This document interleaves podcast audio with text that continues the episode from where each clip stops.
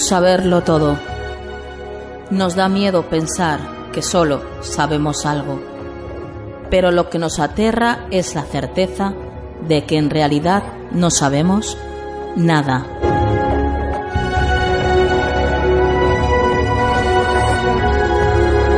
Sígueme por los canales que atraviesan la oscuridad. Remaremos sin descanso. Iluminaremos juntos los caminos de la noche, abriéndonos paso por el canal del misterio.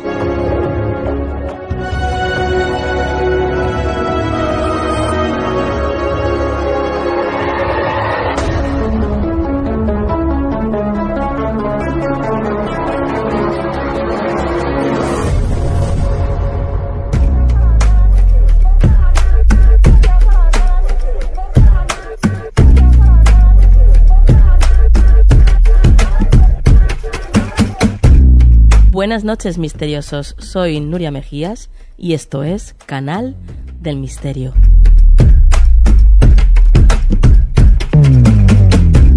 Pues ya estamos otra semana más con todos vosotros, ya teníamos ganas de que llegara el día y, y qué poquito nos queda ya para terminar el año, ¿eh? Esto ya está acabándose. Hoy, de hecho, al final del programa vais a tener una sorpresa para todos vosotros, porque en Nochebuena y en Nochevieja vamos a continuar estando con vosotros. Vais a tener dos programas especiales, así que espero que los disfrutéis. Nosotros nos tomamos mientras un pequeñito descanso, que nos hace falta también, pero pero no os vamos a dejar solos. Así que os dejaremos esos dos programas que podréis escuchar en Nochebuena y, y en Nochevieja. Así que comenzaremos el año juntos. Y bueno, yo creo que ya lo mejor que podemos hacer es comenzar el programa. Eso sí, no sin antes recordaros que tenemos una cita programada para el día 21, el próximo lunes. Tenemos una quedada de misteriosos, así que si os interesa y queréis venir, lo único que tenéis que hacer es enviarnos un email a tu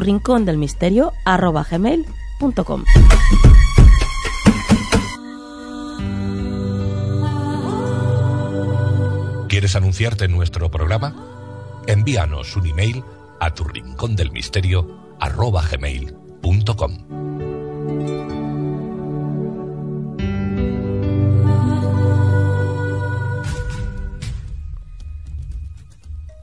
Conspiración en Canal del Misterio.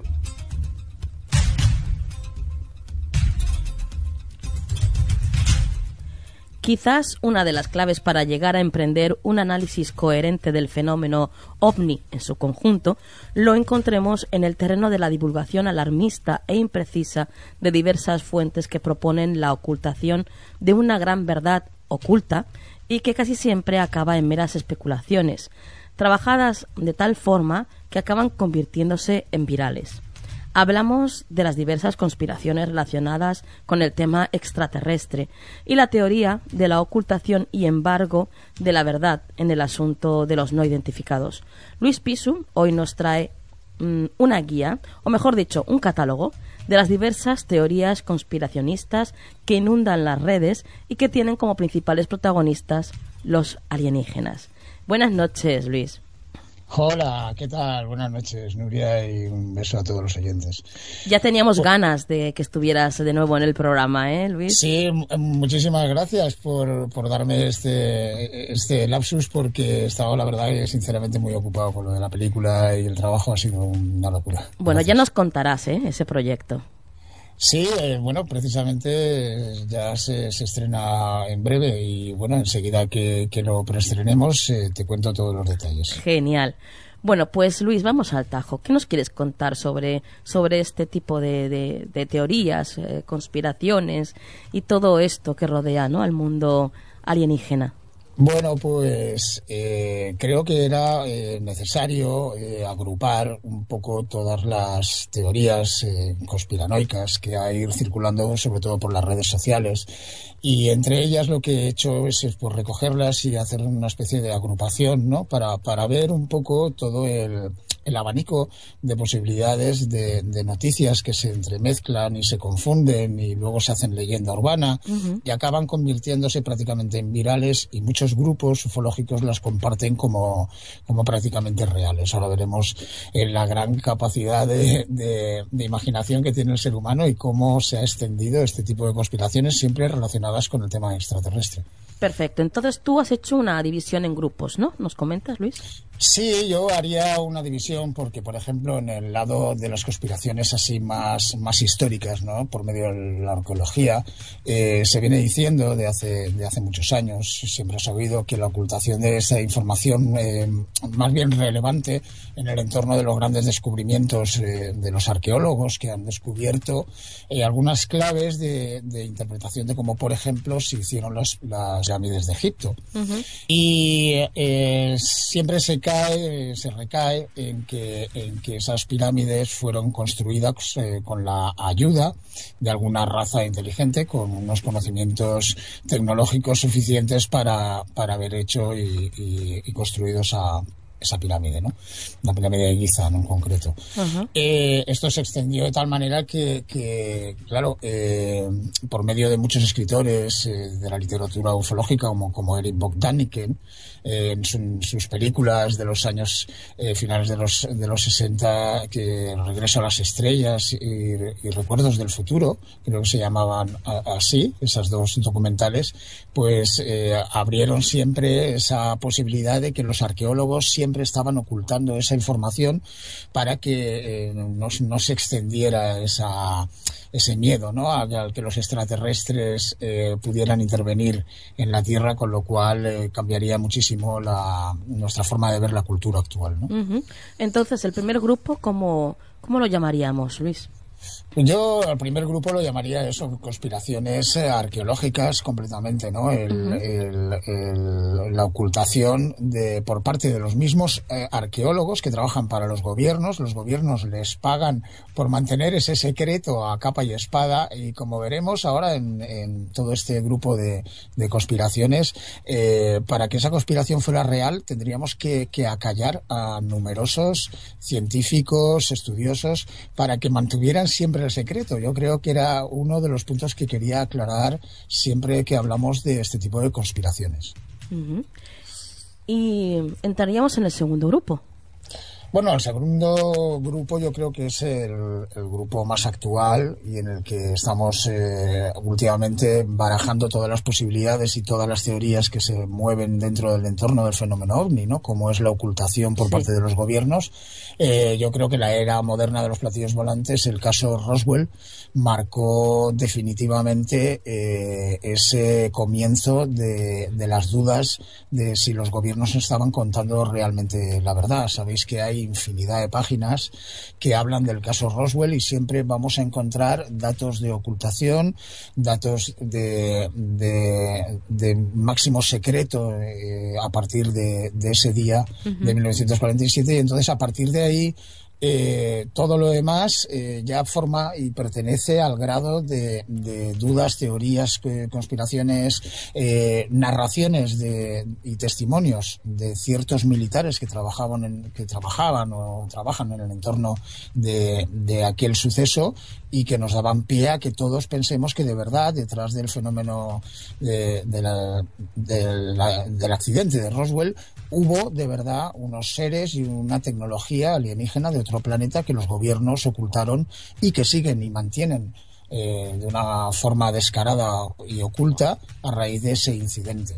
Yo creo que eso es lo que más eh, surgiría a raíz del Área 51 y el caso Roswell de Nuevo, de Nuevo México. Yo creo que eso es lo que marca de verdad y rompe el esquema ya de, todas las teorías conspiranoicas posibles. A partir de ahí se crea la madre de todas las conspiraciones alienígenas.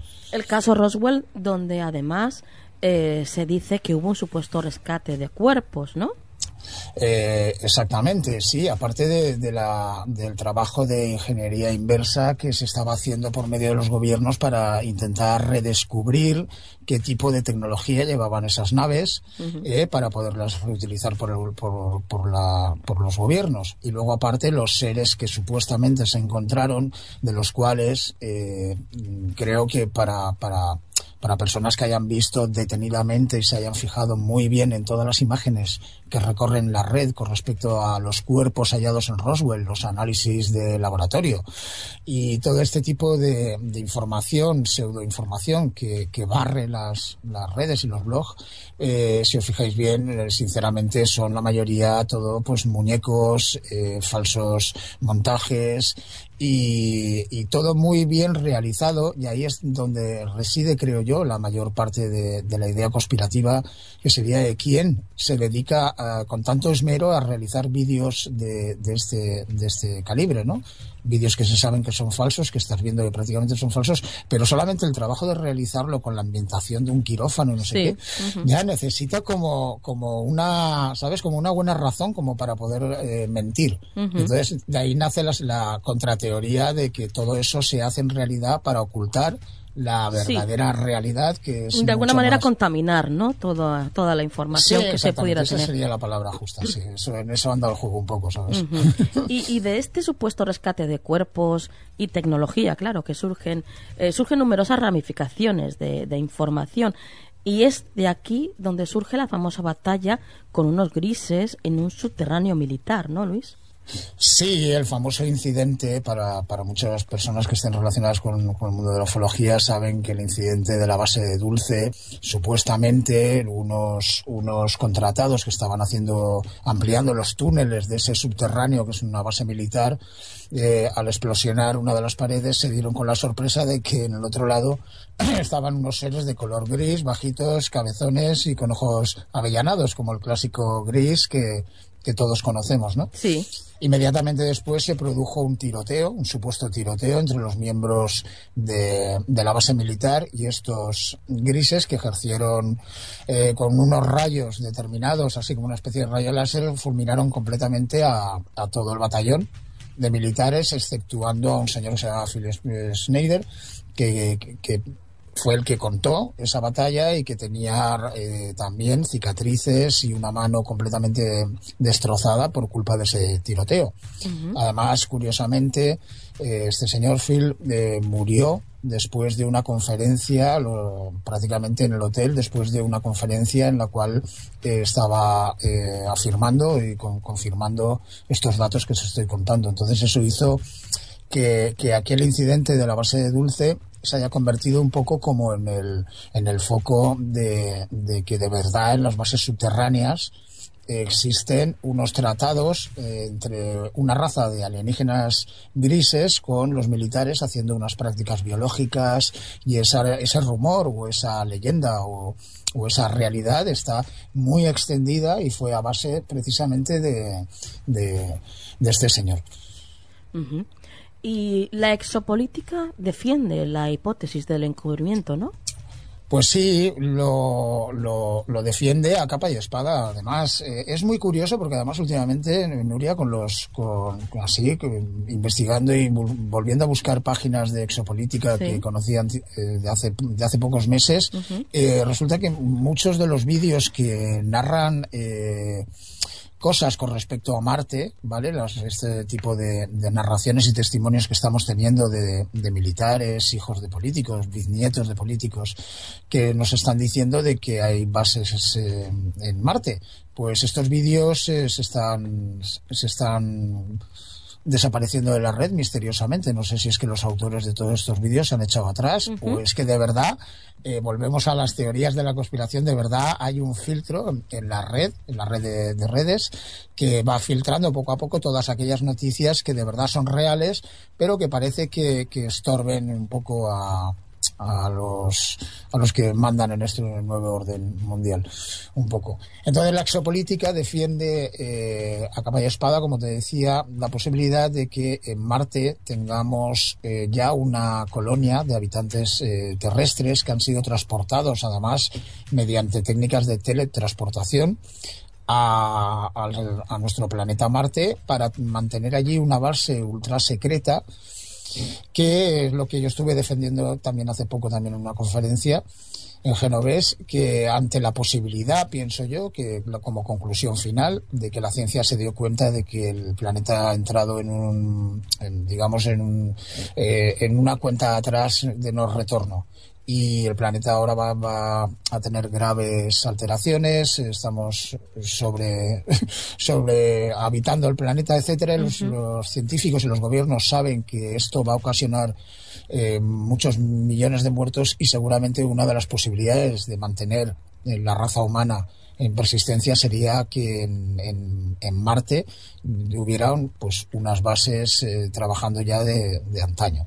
Esto es lo que defiende la exopolítica a base de unas eh, narraciones y, unos alegatos de, por ejemplo, la bisnieta de, de Eisenhower. Laura Eisenhower, que es un cosmóloga, y afirma que, por teletransportación llevamos más de 50 años eh, colonizando nuestro planeta Marte. Es muy curioso.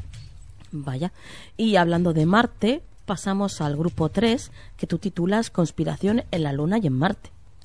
Sí, este, eh, este grupo en realidad es eh, relacionado con, todo el terreno de, los viajes interplanetarios que el ser humano ha realizado hasta ahora, como en el caso de la Luna. Eh, se sabe que, hay muchísimo, muchísima gente que piensa que el hombre todavía no ha pisado la Luna y que todo aquel, todo, todo aquello que vimos por televisión en, en el 69 del alunizaje y el primer paso en la, en la Luna fue todo un montaje y una mentira. Está avalado eh, por muchísimos eh, datos que los eh, conspiranoicos consideran importantes cuando se analizan las fotos y los vídeos que la NASA nos proporcionó, ¿no? Entonces, entre ellos hay muchas consideraciones que hay que tener en cuenta también. Yo, eh, siendo escéptico, también entiendo, ¿sabes?, eh, la posición de los que son eh, conspiranoicos, porque hay datos que son relativamente curiosos, ¿no? Como, por ejemplo, uno que hace mención a la radiación cósmica, ¿vale? Que entre la población se tiene entendido que la radiación cósmica, cuando sales de la capa de la atmósfera y te adentras en el espacio fuera de la Tierra, eh, parece ser que tuviera esa radiación graves consecuencias y que en 1969, cuando pisamos la Luna, eh, la nave y los trajes espaciales no estuvieran equipados con una protección adecuada a esa radiación y que los astronautas no pudieran sobrevivir a ese, a esa radiación, ¿no? Entonces, eh, habría que eh, antes saber que eh, la radiación de microondas del fondo cósmico, o lo que llamamos como rayos cósmicos, están cargadas con una cantidad muy alta de energía, pero su origen real está fuera del sistema solar. El origen de estos rayos cósmicos se atribuye por la, por la astrofísica a una explosión de una estrella de una supernova o quizás a las radiaciones de un agujero negro cercano. En cualquier caso, eh, no llega a ser peligroso para la vida humana porque eh, no es tan, tan alto ese índice de radiación como para que el ser humano le afecte, ¿no? Enferme. Entonces, eso es como una especie de leyenda urbana. ¿vale? Ahí podríamos eh, destapar también esa, esa, gran, esa gran leyenda, ¿no? Luego, muchos que los que afirman que la luna no se ha pisado es porque dicen que que los que saben de fotografía dicen que, que allí las sombras, ¿no? por la incidencia directa del sol, eh, no, deberían de ser paralelas, nunca, nunca deberían de ser sombras convergentes, ¿no? Pero es que resulta que en la Tierra también sucede lo mismo y estamos hablando de, un foco luminoso que es el Sol. ¿no? Los, los, defensores de la teoría de la conspiración de que no hemos pisado la Luna defienden que en la Luna eh, eh, la sombra debería ser completamente paralela, ¿no? al haber solamente un foco de luz, pero eso no es real. Entonces eso tira para abajo completamente eh, todos los pensamientos que puedas tener de que allí era un plató de televisión y estaban haciéndolo con varios focos, la iluminación, ¿no? Por ahí también se desmontaría ese, esa pequeña conspiración. Eh, por ejemplo, también eh, con respecto al cráter que debería haber dejado el módulo lunar en la Luna. También es eh, cierto que muchos afirman de que, claro, cuando el módulo despega debería haber hecho un cráter enorme, pero es que con la fuerza de gravedad de la Luna y la fuerza que estaba ejerciendo el módulo lunar eh, a la hora de despegue, solamente eh, lo que hizo fue despejar un poco el polvo que había debajo, porque en realidad para hacer un cráter haría falta como 100 veces más la fuerza de esa nave. Bueno, y así una y una las teorías que hay, que se extienden mucho por la red, Nuria, de que el hombre no pisó a la luna, eh, de que la luna ah, es hueca también, que es un satélite artificial, en fin, todo forma parte de un poco de leyenda leyendas y de noticias que, van acrecentándose y porque alguien escribió un día en el blog y se hizo así mm, eh, mm, de mucha difusión, pues parece ser como que eso va a misa, ¿no? Hay un montón. Vamos a seguir. Sí. Em, ¿Qué nos puedes contar sobre el famoso monolito que, el ruso Yuri Gagarin eh, vio? Eso es muy gracioso porque eh, se supone que Yuri Gagarin y Carl Sagan estuvieron hasta incluso estudiando eh, unas luces y unos sonidos que procedían de ese monolito. Eh, hasta ahí yo creo que, queda la cosa un poco, un poco difusa, pero sí que es cierto que tanto... Eh, el monolito, perdona Luis, el monolito estaba en el espacio exterior. ¿no? No, no, el monolito. ¿Dónde no, se supone que estaba? Eh, sí, se supone que estaba en el espacio exterior, pero no, estaba en la superficie de la Luna. Eso es lo que ellos, lo que ellos vieron. Lo que pasa es que de ahí sé que se, se provocó que Stanley Kubrick también lo tomara como referencia para su película del 2001, Una, odisea en el espacio. Entonces ese monolito eh, tiene ese tipo de representación, ¿no? Como el ente, como el ente de la, del inicio del origen, ¿no? Del universo. Sí. Es curioso, te iba a decir, porque eh, luego jugando con Google Earth, sabéis que tiene las posibilidades de estar en Marte, en la Luna y hasta incluso en el fondo del océano. Y es muy curioso eh, para los aficionados a este tipo de deporte de mirar el Google.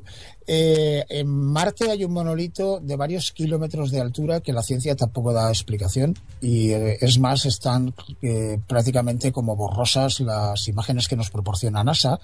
y luego en el fondo de aquí, de los, del Océano Atlántico creo que es, no del Pacífico, también hay una especie de monolito que es en realidad una en fin, una protuberancia de la Tierra, pero de varios, de varios kilómetros de altura, y también se, se especula con, una, con la posibilidad de que eso no es natural. ¿no?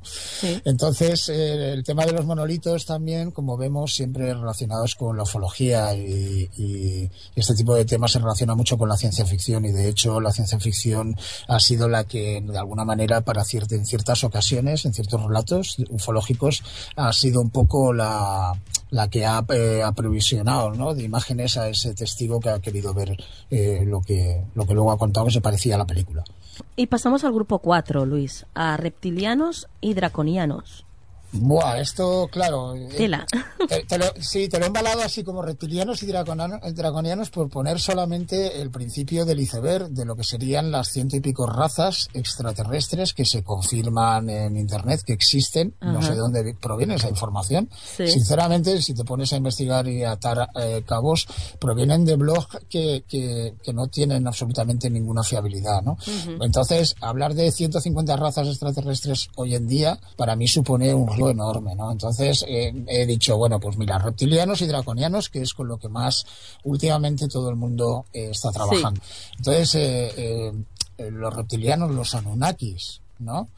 y los reptilianos y los draconianos han pasado a formar parte de las divinidades que absorben las energías del ser humano porque son parte de su alimento o parte de su droga, ¿no? Como queramos llamarlo. Y esto es una afirmación que se está extendiendo a unos niveles eh, abrumadores. Hasta incluso hay eh, testigos y narraciones de, gente que ha estado eh, hablando con reptilianos y le han explicado de por qué viven debajo de la tierra, etcétera, ¿no? Es decir, entramos en un terreno verdaderamente alucinante a base de los creadores de estas cosas como Cecharia Sitchin, ¿no? Hace, hace varias décadas y, y, luego eh, David Parcerisa hoy en día, ¿no? Que es uno de los, de los investigadores que más, más, de más, de más conocidos, ¿no? Que hablan, que hablan de, de Anunnakis y reptilianos. Todo esto junto con Salvador Freisedo, que es uno de los escritores favoritos míos, que para muchos está bastante loco, pero eh, para mí tiene mucha, mucha coherencia, mucha concordancia, porque el hombre eh, fue jesuita, se salió de la orden, estudió teología durante muchos años y sus preguntas nunca fueron eh, contestadas de una manera satisfactoria y lógica, ¿no?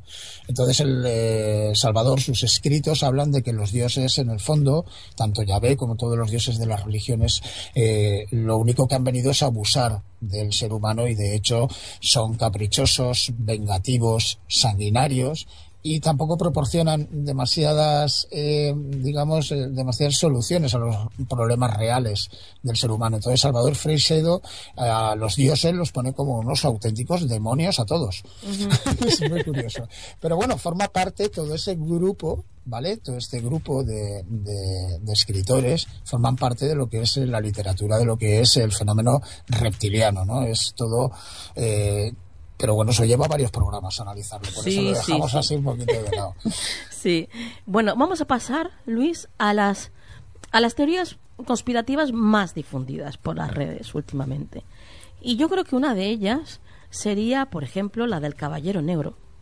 Eh, sí, esta es, esta es otra de las, de, las cosas curiosas de la ufología y que en numerosos, en numerosos blogs podréis, eh, podréis observar que la, en numerosos grupos como que la dan como, como una, una realidad eh, antigua además, ya que lleva años dando vueltas. Esto viene por prácticamente desde 1899 y en esa fecha ya en el famoso Nikola Tesla, famoso inventor, eh, ya tenía unos receptores que ya eh, recibían señales del exterior y, captó Tesla una señal que era periódica, que provenía de algún lugar del espacio, y esto se quedó ahí como un dato eh, un poco irrelevante, pero se, se afianzó cuando en 1954 un un satélite de origen desconocido cobró forma. ¿no? En un diario, en el San Luis Post Dispatch y en el San Francisco Examiner aparecieron artículos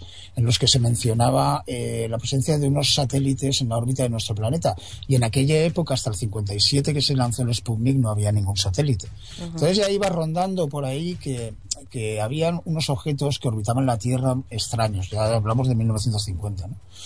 Pero eh, eh, ya para mucho más INRI eh, se publicaron ya alrededor de hace unos 10 años unas fotografías en las cuales se veía un objeto, eh, además publicadas por la NASA, un objeto que iba flotando en el espacio como negro. Entonces, la leyenda del caballero negro se basa en que hay una nave extraterrestre de dimensiones descomunales cada 15 20 años viene a vigilarnos y lleva unos 13.000 años aquí vigilándonos y está ahí como, como, pues eso, solamente vigilante. Y eso es lo que forma un poco la leyenda de esa eh, supernave estructura que viene eh, acechando a la Tierra desde hace tantos milenios. Pero la realidad, pienso yo que una de las teorías que, bueno, una de las, de las afirmaciones que más me cuadran es que eh, reparando partes de los transbordadores eh, y parte de la estación internacional orbital, eh, sabéis que llevan unos recubrimientos como una especie de papel de plata.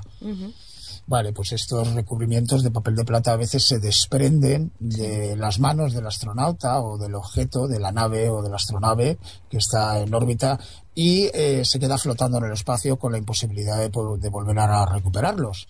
Eh, hay varias fotos tomadas desde la misma estación espacial en la cual se ve eh, esta pieza como flota en el espacio y como luego, comparándola en muchas páginas de Internet con las fotos que hablan del Caballero Negro veréis que es exactamente la misma, pero más un poquito más oscurecida o un poquito más difusa. Entonces esto ha, colaborado a que el Caballero Negro sea una, una gran leyenda urbana eh, bajo mi punto de vista. Y pasamos a la segunda de estas teorías más famosas y, y vamos la que dice que Jesús era un extraterrestre.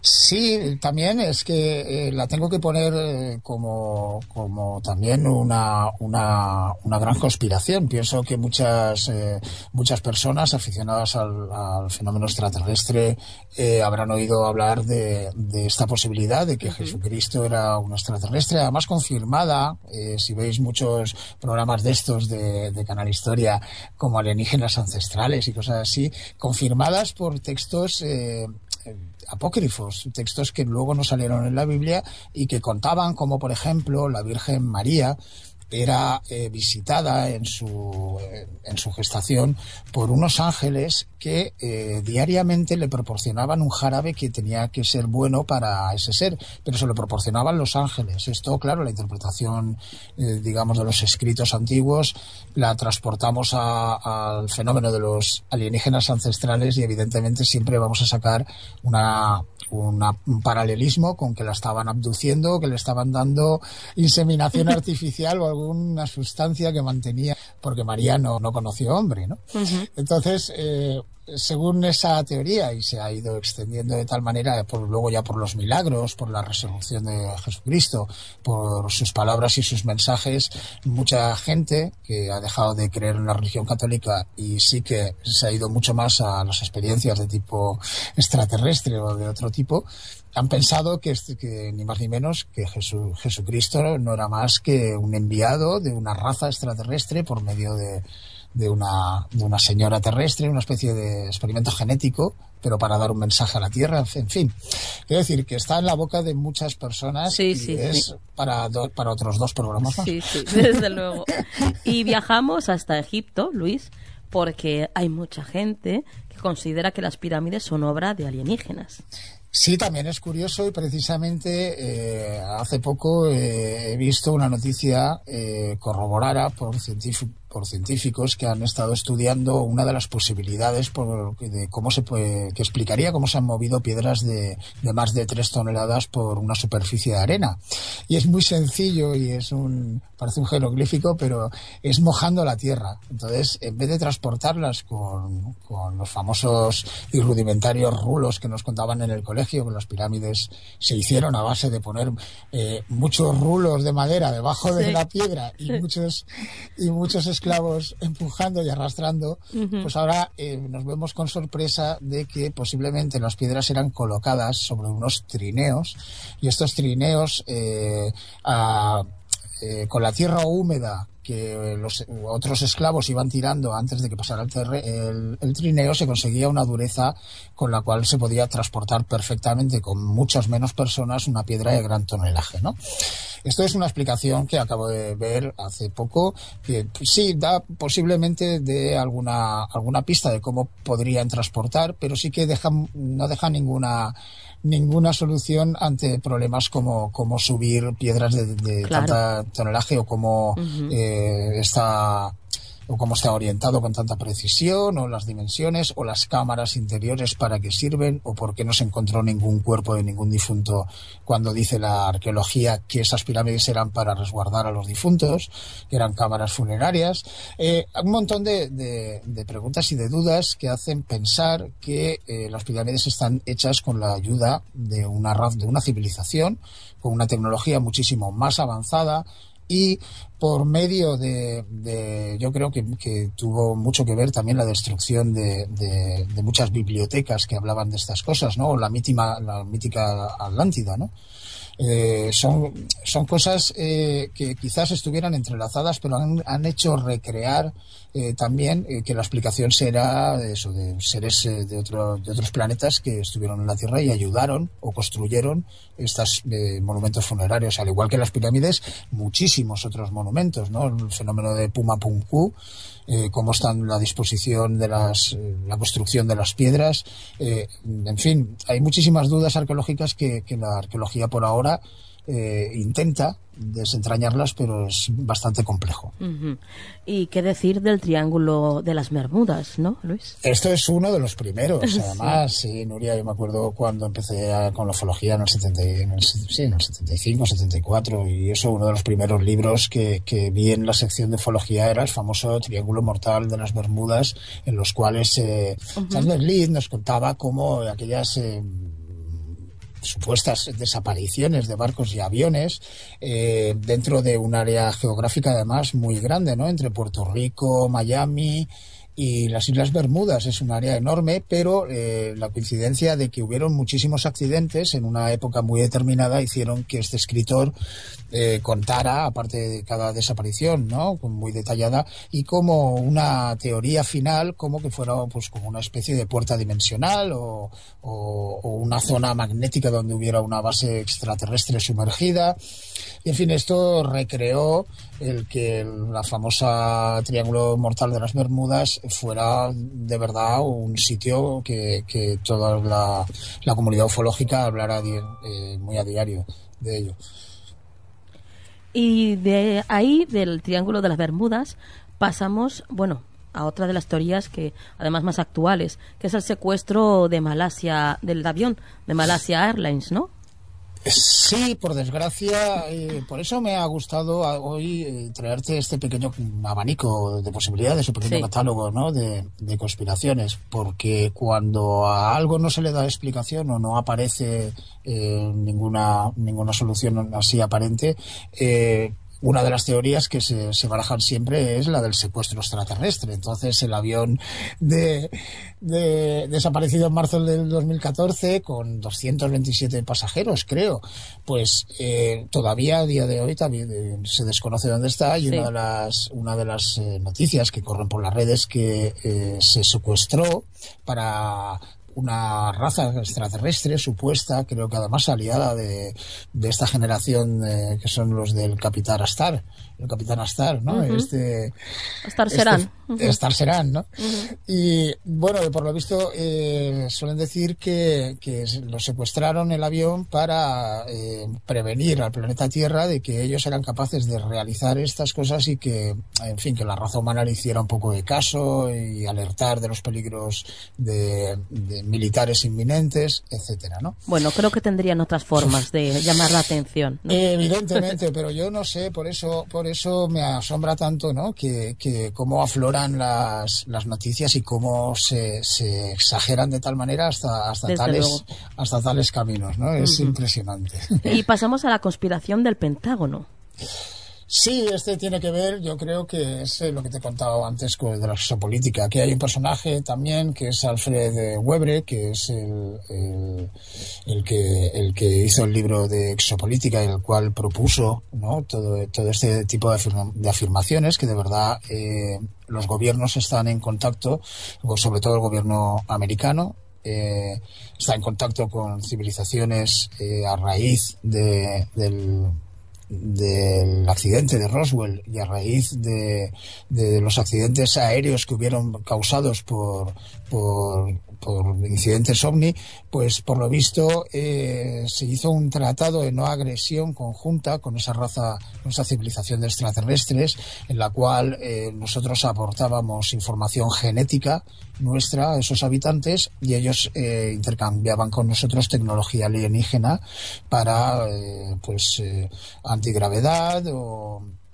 dimensional, etcétera, ¿no? Como, como viajes en el tiempo, viajes en, teletransporte, etcétera, ¿no? Eh, eso sería un poco la cabecilla ¿no? de la noticia. Luego, en el fondo, eh, vemos que el libro azul, muchísimos eh, expedientes desclasificados por los gobiernos, etcétera, nos dan cara de los gobiernos mm, a que no sucede nada, que en realidad el fenómeno ovni son eh, muchísimas causas naturales y, eh, y, el resto serían, digamos, eh, distorsiones del ser humano, ¿no? De su capacidad de, de, visión o de interpretar un objeto, de interpretar un fenómeno, pero que en definitiva no ocasionan ningún eh, peligro para la seguridad nacional y por lo tanto es un tema como que de segunda mano, ¿no? Es una cosa que no importa demasiado. Y eso ha recreado también que, toda la oleada de, de, conspiranoicos eh, piensen que de verdad sí que se está efectuando una, un encubrimiento real y ahí es donde entra eh, toda la teoría del nuevo orden mundial, de los Illuminatis, de que los eh, reptilianos ayudan a los Illuminatis y al nuevo orden mundial porque están ya con los pactos. Entonces ahí sí yo creo personalmente que se ha montado ahí una gran esfera en la cual se ha juntado todo, pero en realidad en el fondo eh, cada uno que piense lo que quiera, pero no tenemos fundamentos como para afirmar que eso es real. Acabas de nombrar a los Illuminati, otra de las teorías, vamos, Claro, Madonna, cualquier persona de éxito ya dicen que es Illuminati, ¿no? bueno, los Illuminati se fundaron en 1776 y en realidad eh, su idea era promover las ideas que en aquella época era la época de la ilustración. Entonces ellos lo que querían era pues hacer como reemplazar las monarquías ¿no? y, hacer que los gobiernos fueran unos gobiernos de razonamiento. En realidad tampoco iban muy desencaminadas eh, sus ideas, ¿no? porque hoy, hoy en día yo casi casi las acepto mejor casi eso que una democracia, fíjate lo que te digo. Aunque me tachéis de Illuminati, pero, pero sinceramente pienso que, que, es un apunte, ¿no? pero sinceramente pienso que, que, los gobiernos deberían no tener ideología política, sino ideología de, de raciocinio, ¿no? O sea, las cosas son lógicas y caen por su propio peso. Entonces ahí las ideas políticas eh, no sirven para nada, ¿no? y, y, bueno, se, se, se, dice que el nuevo orden mundial, que yo sí que ahí sí que eh, corroboro y, y afirmo y, y defiendo la teoría del nuevo orden mundial por todos los lados completamente. Ya no puedo, ya no, ya no pongo mi mano en el fuego de que eso lo estén dominando también junto con seres reptilianos. Mm, pero eh, sí que es cierto que el nuevo orden mundial está y si eh, entra en juego el fenómeno ovni y de verdad está oscurecido por los gobiernos, evidentemente lo están haciendo, pero que muy bien porque estamos eh, tanto defensores del fenómeno extraterrestre como detractores, estamos todos pendientes de esas, de esas noticias que un día nos van a dar y es que el gobierno se va a convertir en un gobierno mundial, porque estamos, bueno, ya veis, ¿no? Los acontecimientos últimos, ¿no? Bueno, eh, pasamos a la Tierra hueca y a los seres intraterrestres, a Hitler y a la Antártida. Claro, sí, está todo metido, está todo metido en la misma bolsa. Porque luego, eh, yo creo que vamos a dejarlo de Hitler para un programa especial, porque de verdad merece, mucha atención, porque hay muchos datos que sí que son reales y se pueden corroborar. Eh, lo de la Tierra hueca y los viajes del almirante Richard Beale, el famoso diario secreto de Richard Beale, que en 1800 1900 muy poco, no me acuerdo la fecha, eh, llegó a, meterse dentro de prácticamente de, un agujero que había en el polo en el polo norte y atravesó 3.700 kilómetros hasta el centro de la Tierra en su avión. O sea, ese diario, desde luego, eh, si es real y es verídico, confirma la, la conspiración de que la Tierra es hueca, que la Tierra tiene dos agujeros polares enormes que ahí viene una, una última conspiración que vamos a añadir, que es que eh, los polos de la Tierra tienen unos agujeros enormes que están tapados por las fotografías de NASA y eh, de Google y todos, en fin, está todo confeccionado para que nadie sepamos que allí hay unos agujeros por los cuales se puede acceder al interior de la Tierra. Evidentemente, desde Julio Verne, sabes que es uno de los pocos libros, además, de pocas novelas de Julio Verne, que todavía no sabemos si, si, es real o no, igual que otras novelas de Julio Verne sí que han sido un poco precursoras de, de inventos, pues en esta estamos ahí un poco pendientes y muchas teorías también se aferran a, a, esta, a estos escritos de Julio Verne para también exagerar un poco quizás. Pero sí que es cierto que hay muchas narraciones y, de hecho tenemos eh, la cueva de los tallos, tenemos muchas cuevas de, de, de, muchos kilómetros hechas en la antigüedad perfectamente con, con con aire acondicionado prácticamente y, la posibilidad de tener agua y de cerrarse por dentro y que no entrara ningún invasor, cuevas donde vivían miles de personas tenemos conocimientos de que sí, debajo de tierra eh, pudo haber civilizaciones que aguantaran una gran hecatombe, por ejemplo, en la superficie de la Tierra. Entonces sí que vemos que, que, por varios caminos lo de la Tierra hueca tiene, tiene parte de sentido, no es solamente una leyenda urbana, hay parte de, de narraciones que confirman que la Tierra ya no que esté hueca, sino que estuvo habitada interiormente por unos seres ya de este planeta o de otro planeta, pero sí que estuvo habitada. Entonces ahí también se queda un poco eh, en el aire, pero bueno, seguimos investigando.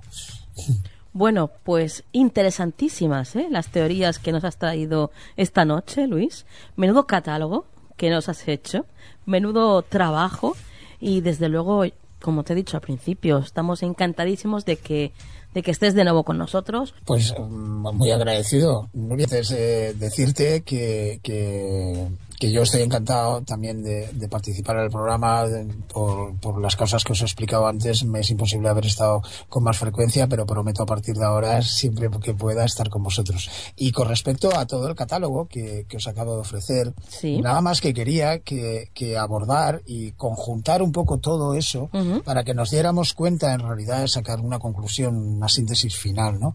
Que es que nos demos cuenta de que, en realidad, dentro del fenómeno ovni, aunque seamos creyentes del del fenómeno de la hipótesis extraterrestre, hay que ir eh, siempre barajando la posibilidad de que el ser humano se ha equivocado de que eh, el ser humano nos está engañando y de que también existe también una posible ocultación del fenómeno ovni a grados muchísimo más elevados de los que nosotros nos podamos eh, imaginar. Y que todas las pruebas que nos pongan que demuestre que hay eh, una conspiración serían la punta del iceberg de ver que de verdad lo que sería importante no tenemos ni, ni idea ni nos aproximamos. Entonces es mucho más gordo de lo que parece aunque yo lo haya recogido globalmente para ofreceroslo como una serie de circunstancias que hacen que todo el fenómeno ovni sea un lío.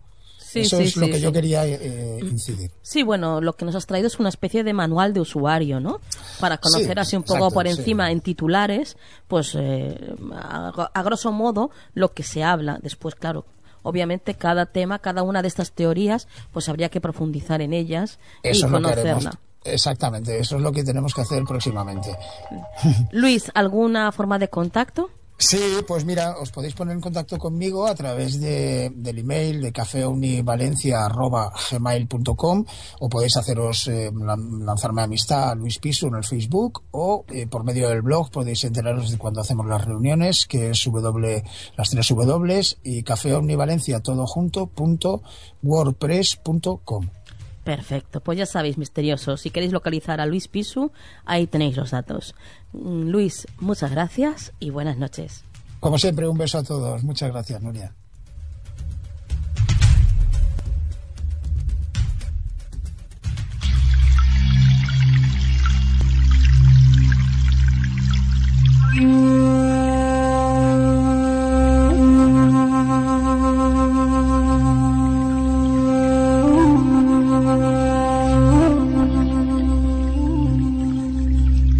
Templo en Canal del Misterio.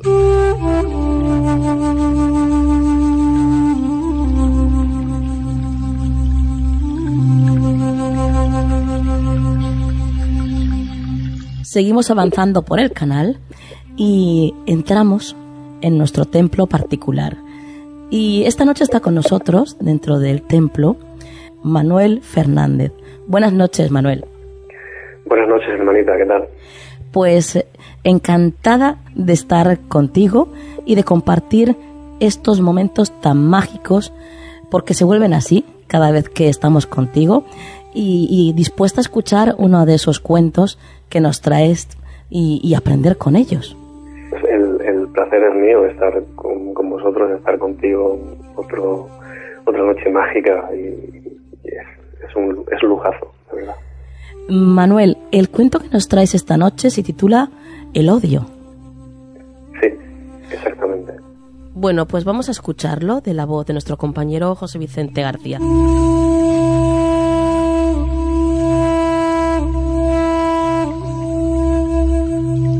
Caminaban dos amigos por el desierto cuando a punto de desfallecer encontraron una vasija mágica llena de un líquido extraño. Sin pensárselo dos veces, antes de morir, bebieron del recipiente, calmando su sed. No obstante, mientras se recuperaban, los ojos de ambos se entrecerraron llenos de suspicacia, y de repente uno le echó en cara al otro que la religión que seguía era la causante de cientos de muertes a lo largo de la historia. El otro hombre, en respuesta, replicó que había sido la raza y el país de su amigo quien había declarado la guerra al resto de la humanidad. Así, Mientras ambos exponían sus argumentos, se fueron llenando de violencia y separaron sus caminos, tragándoselos el desierto, porque no supieron comprender que ninguna de sus razones era acertada, ya que ambos habían sido intoxicados por el mismo veneno, el odio.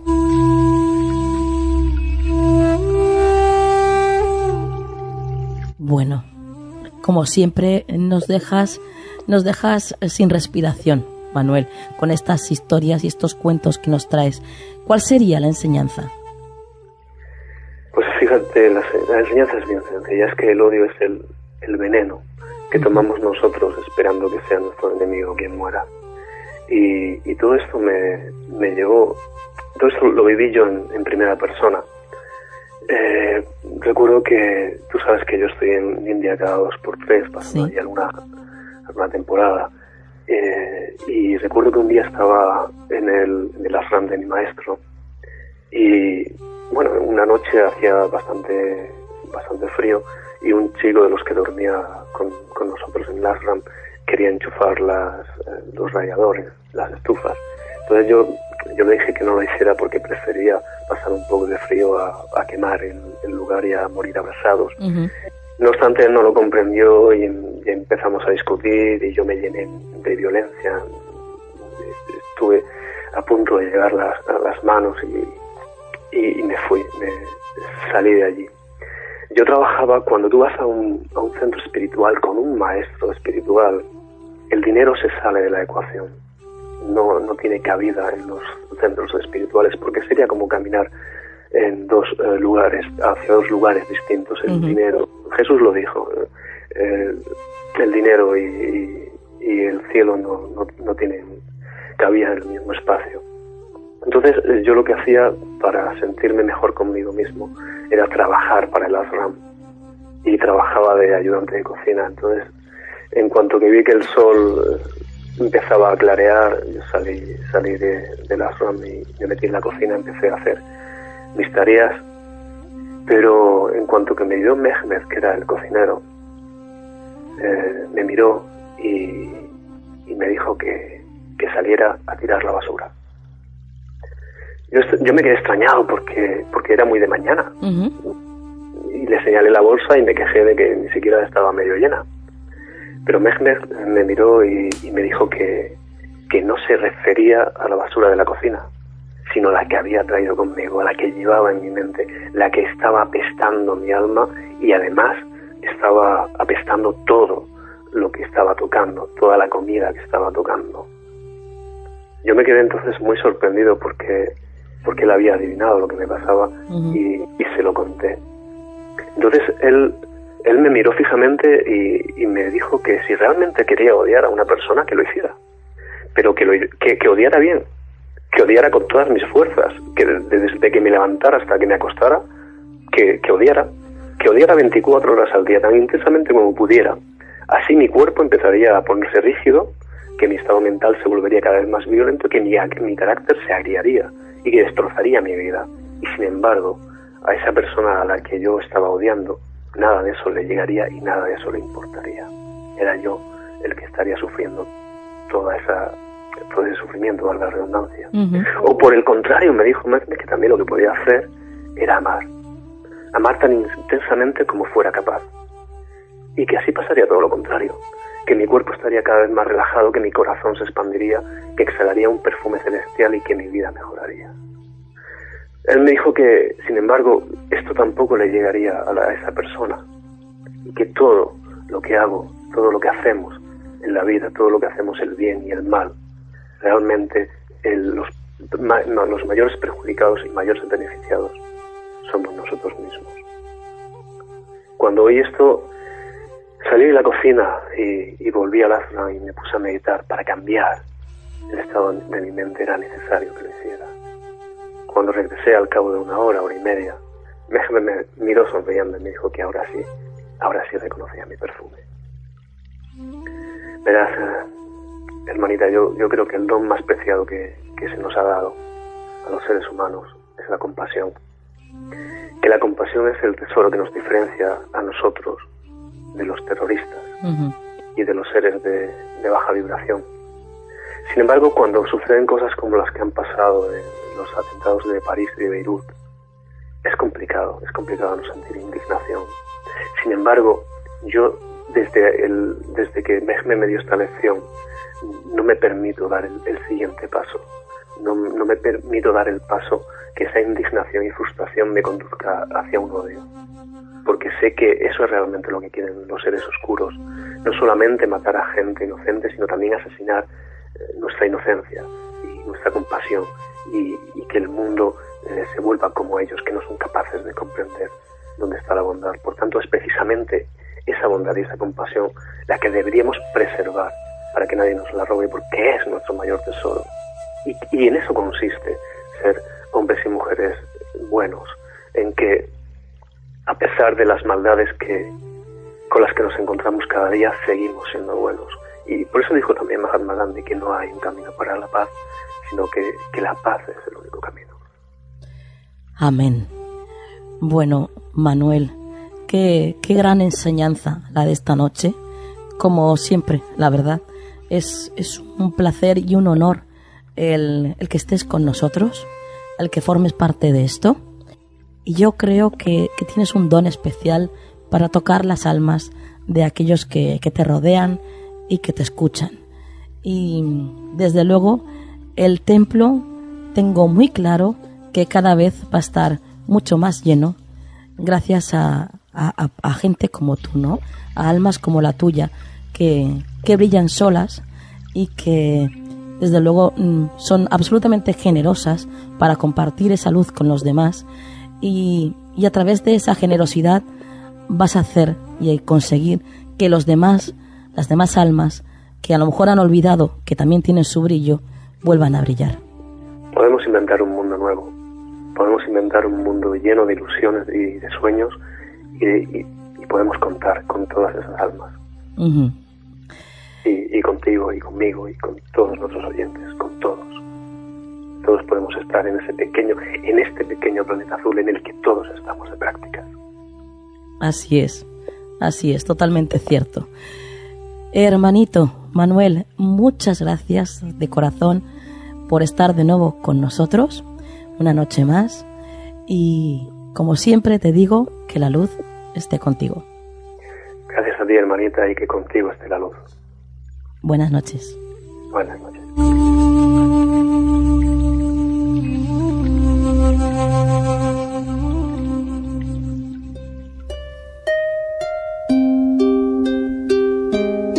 Estás escuchando Canal del Misterio con Nuria Mejías en la 99.9 Valencia Radio.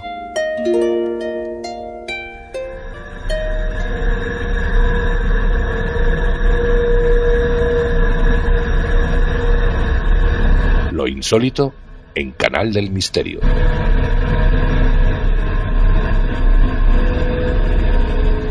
Nos rodeamos de esta atmósfera de misterio y lo hacemos porque nos vamos de investigación parapsicológica. ¿Con quién?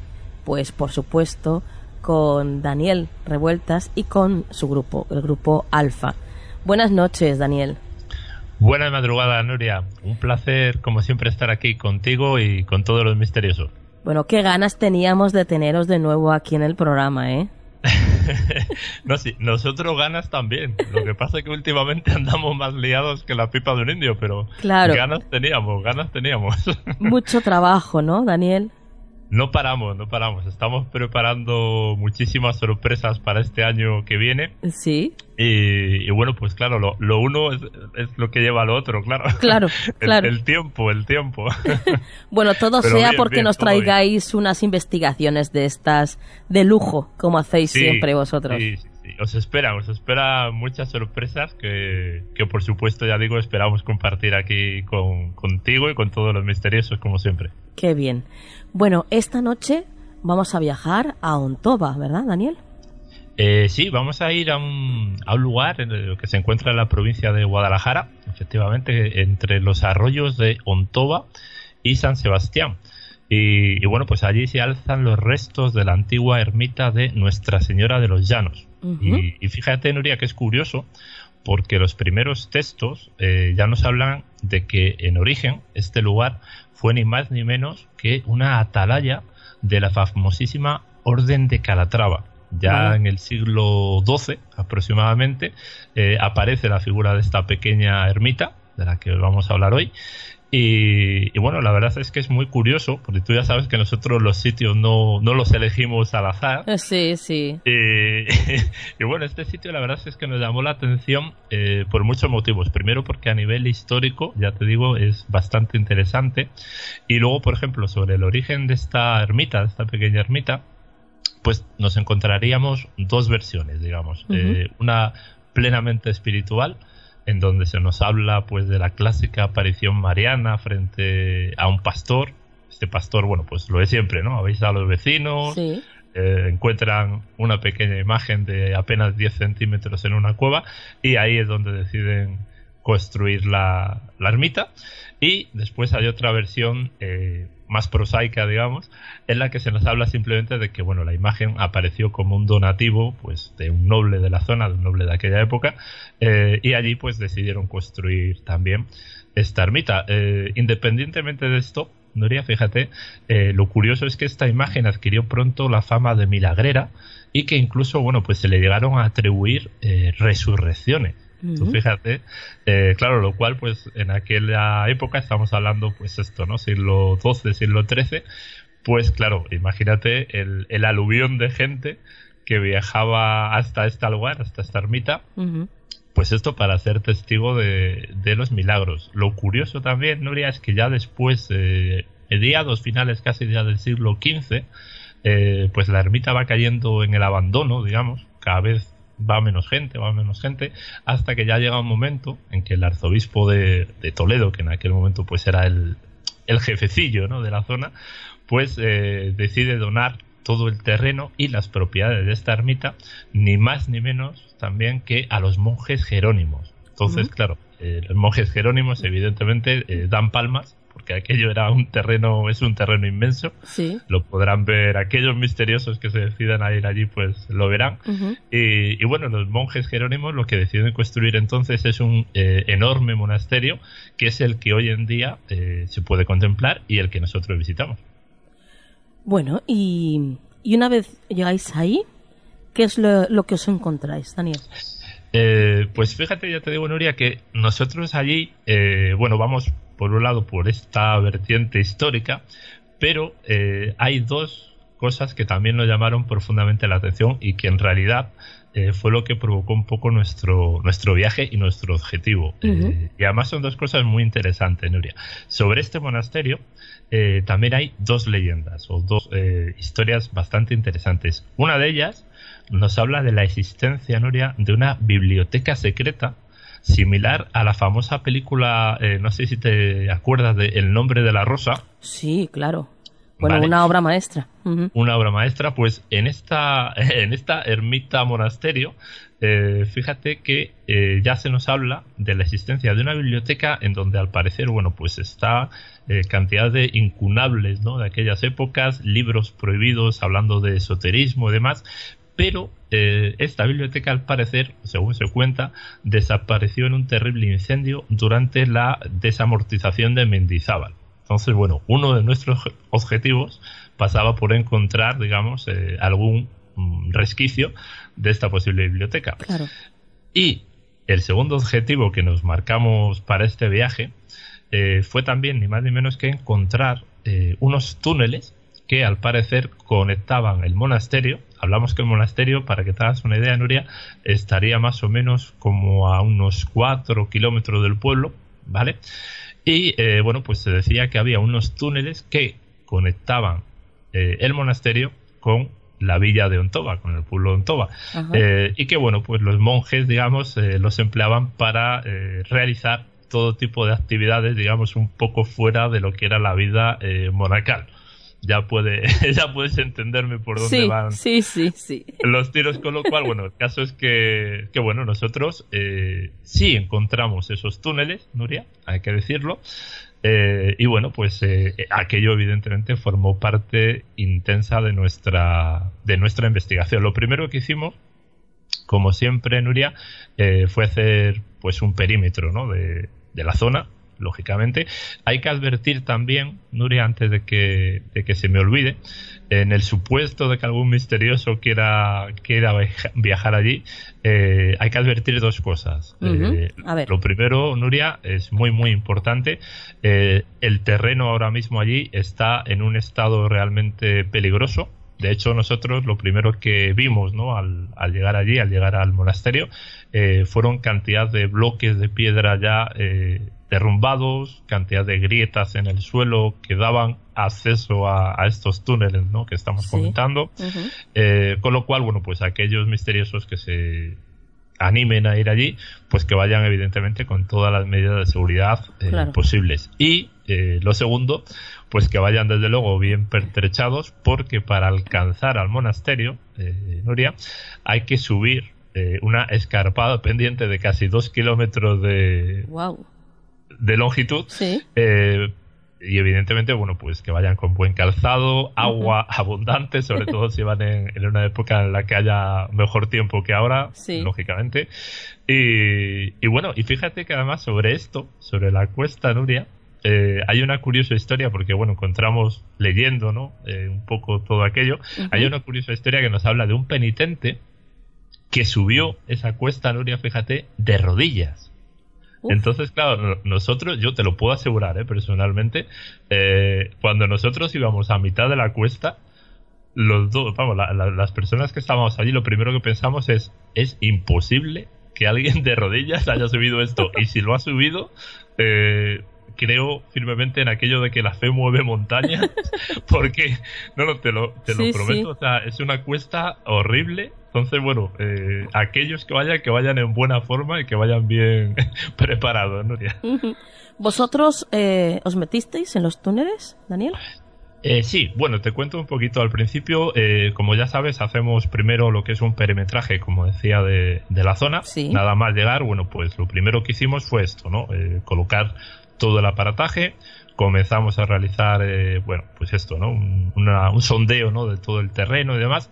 Y, eh, bueno, pues marcamos un poco esto que te estoy comentando, ¿no? Marcamos dónde estaban las grietas, dónde vimos a lo mejor, pues, eh, parte del tejado, por ejemplo, que vimos más peligrosas, etcétera. pero sí hubo algo que nos llamó en aquel momento la, la atención, Nuria, y es que tras recorrer varias veces el interior del recinto, para que te hagas una idea, el recinto tiene un aire, para que lo podáis ver un poco visualmente, Nuria, eh, a la famosa ermita de Belchite, a la famosa iglesia de Belchite, que tiene el agujero, ¿no? En todo. Pues visualmente es muy parecida, es muy parecida a, esta, a este monasterio, ¿no? Y eh, bueno, pues como digo, nosotros tras comprobar en varias, en varias veces ¿no? que recorrimos aquel recinto, observamos que existía un punto creto un punto que era realmente interesante y es que cada vez que pasábamos por este lugar, los medidores de campo electromagnético eh, señalaban unas variables impresionantes. O sea, pasábamos, mm, para que te hagas una idea, Nuria, del 0 a 1000 Gauss, a 1000 de, campo electromagnético, eh, en prácticamente unos segundos. Y lo curioso es que era siempre en el mismo punto. Y en ese punto, Nuria, es justo debajo de la bóveda central del edificio, que casualmente era el lugar en donde estas leyendas que comentaba antes Nuria eh, avanzaban, que se encontraba ubicado el acceso a la famosa biblioteca. Vaya, vaya, qué interesante. Eso fue lo primero que nos llamó la atención. Sí, hombre, como para no hacerlo, Daniel. ¿Algo más que quieras destacar de todo lo que visteis allí? Eh, sí, bueno, luego, evidentemente, eh, desde luego, el punto fuerte del día, que también eh, nosotros teníamos muchísimas ganas de, acceder a ello, fueron los subterráneos, Nuria, lo, que son los túneles, estos túneles que, comentamos. Sí. La verdad es que es realmente impresionante. Nosotros ya, bueno, pues a través de una de estas, de estas grietas ¿no? que pudimos ver, llegamos hasta rodeando ya el monasterio, pudimos encontrar la entrada o una de las entradas que daban acceso a, a, esta, a estas túneles, a estas canalizaciones, y la verdad es que es espectacular. Eh, sí hay que decir, eh, un poco reiterar lo mismo de antes, Nuria, que la gente si entra, entre muchísimo, con muchísimo cuidado, mm. porque, eh, claro, hablamos de unas canalizaciones que en origen tuvieron varios kilómetros de longitud. Nosotros solamente pudimos avanzar unas decenas de metros, porque claro, eh, todo aquello, la mayoría ya está derrumbado, eh, muchos de los túneles pues evidentemente están eh, ya totalmente anegados, pero merece, merece muchísimo la pena entrar allí. Para que te hagas una idea, la estructura de los túneles, Nuria, nosotros, o a nosotros por lo menos, se nos hizo muy similar a lo que eran, bueno, pues unas antiguas bodegas, es decir, un pasillo central con varios canalizaciones, ¿no? Con varios otros pasillos alrededor y, eh, bueno, pues una bóveda central que se supone, pues albergaría eh, o bien los toneles de vino o demás. Eh, pero bueno, era bonito, es, es un lugar muy bonito de ver y allí, Nuria, en este lugar, bueno, pues decidimos desplegar por primera vez el protagonista, el que sería el protagonista de esta investigación, que es un, un nuevo dispositivo del que hemos hablado alguna vez ya aquí en tu programa, eh, que es la famosa Ghost Box, la, caja fantasma. y que bueno, que nos iba a aportar en este caso o nos aportó eh, bastantes datos interesantes también. Querías comentarnos un poquito eh, sobre, sobre este aparato, ¿verdad, Daniel?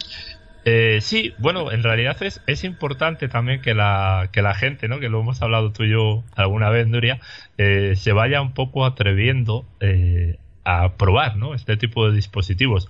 A nosotros personalmente es un aparato que nos llama mucho la atención porque bueno, nos permite o permitiría, eh, presuntamente, alcanzar una interacción eh, con el fenómeno, con, con lo que se llama, bueno, pues la causa paranormal, ¿no? Esta frase tan, tan famosa que se dice. eh, y bueno, la verdad es que es muy curioso porque tú fíjate, Nuria, que se llegan a establecer incluso conversaciones de varios minutos, conversaciones hablamos de tipo psicofónico, evidentemente, con las diferentes entidades que van apareciendo a lo largo de la grabación.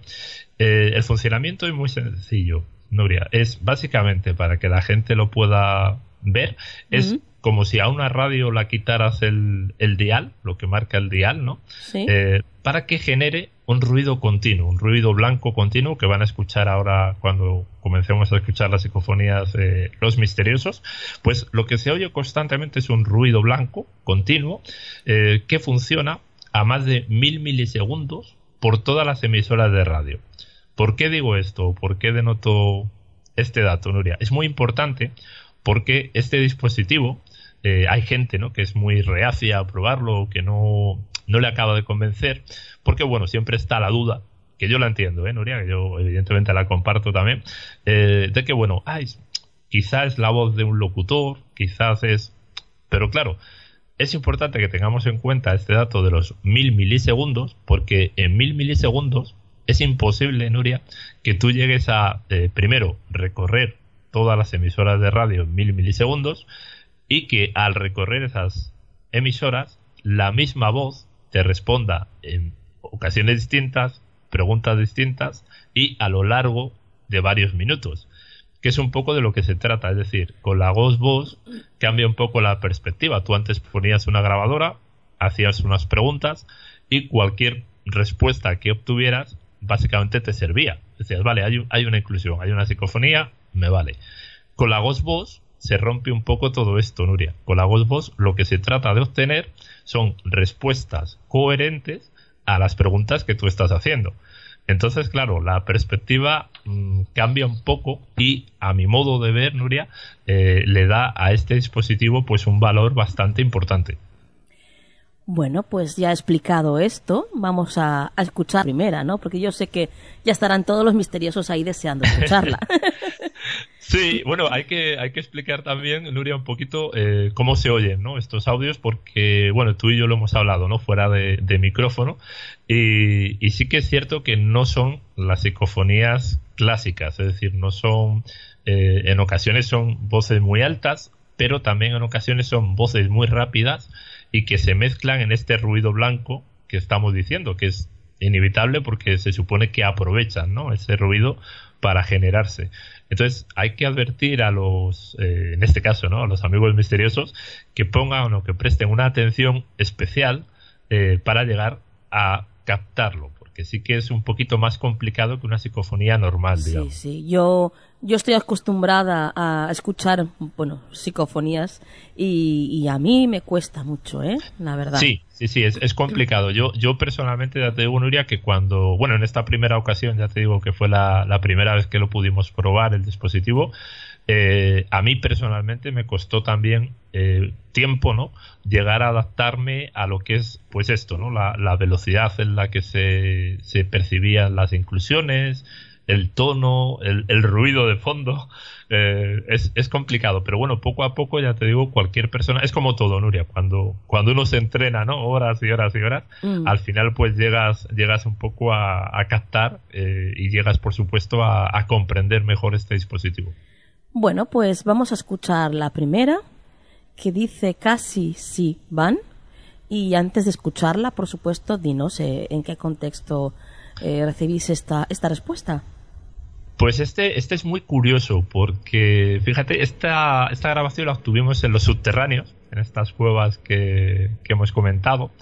Y eh, bueno, pues eh, en ese momento que de hecho lo vais a poder escuchar, preguntábamos eh, acerca de si, bueno, pues convenía acceder o si estos túneles llegaban a acceder al pueblo, es decir, si llegaban hasta el pueblo, como se comentaba en la leyenda. Y, bueno, la respuesta que obtuvimos fue esto, son dos voces eh, que dicen esto, dicen casi y sí van. Casi sí van. Claro, se puede interpretar en el sentido que comentábamos antes, de que ahora mismo casi llegan porque, claro, están todos bloqueados y, la otra voz dice que sí van, con lo cual igual es que hay algo que nosotros no hemos descubierto, evidentemente. Claro, claro. vale, de acuerdo, pues vamos a escucharlo. Eh, os recuerdo, misteriosos, que es para escucharlo, bueno, pues lo mejor posible hay que tener auriculares.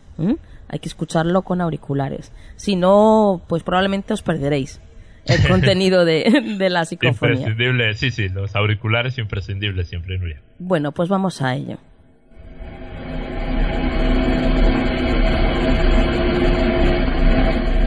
¿Es cierto que a través de estas cuevas se podía acceder hasta el pueblo de Ontoba? ¿Es cierto que a través de estas cuevas se podía acceder hasta el pueblo de Ontoba? ¿Es cierto que a través de estas cuevas se podía acceder hasta el pueblo de Ontoba?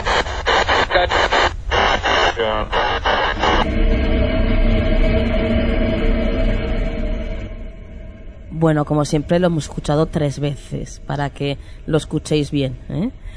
Eh, cuéntanos algo.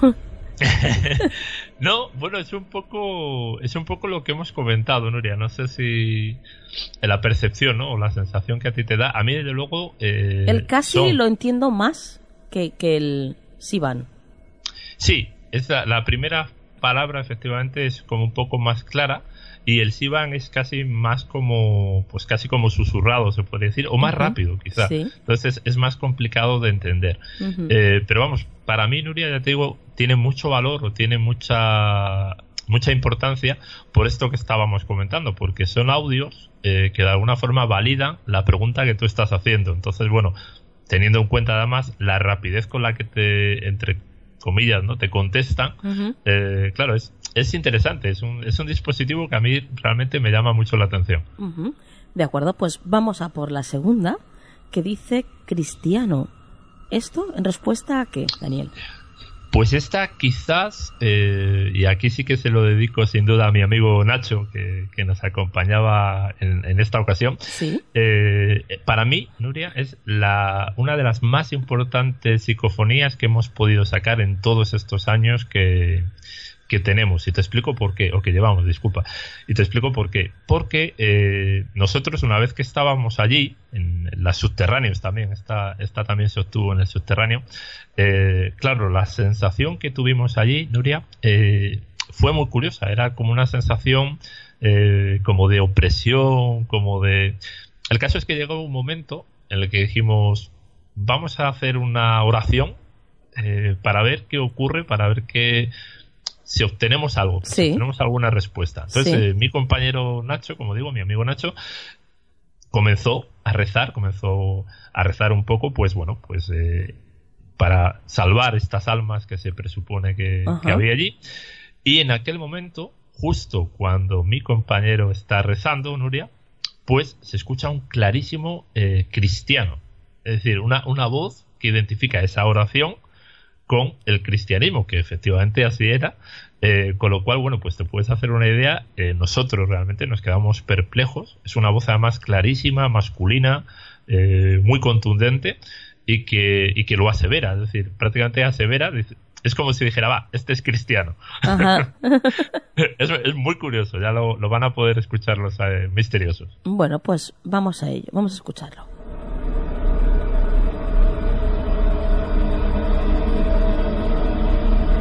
Amigo, amigo. Santísimo Padre Celestial, sé que estas cosas que te producen, te pido perdón pero hemos escuchado tan pedido que recemos por ellos. Te por favor que este año estamos en paz con ellos. Amigo.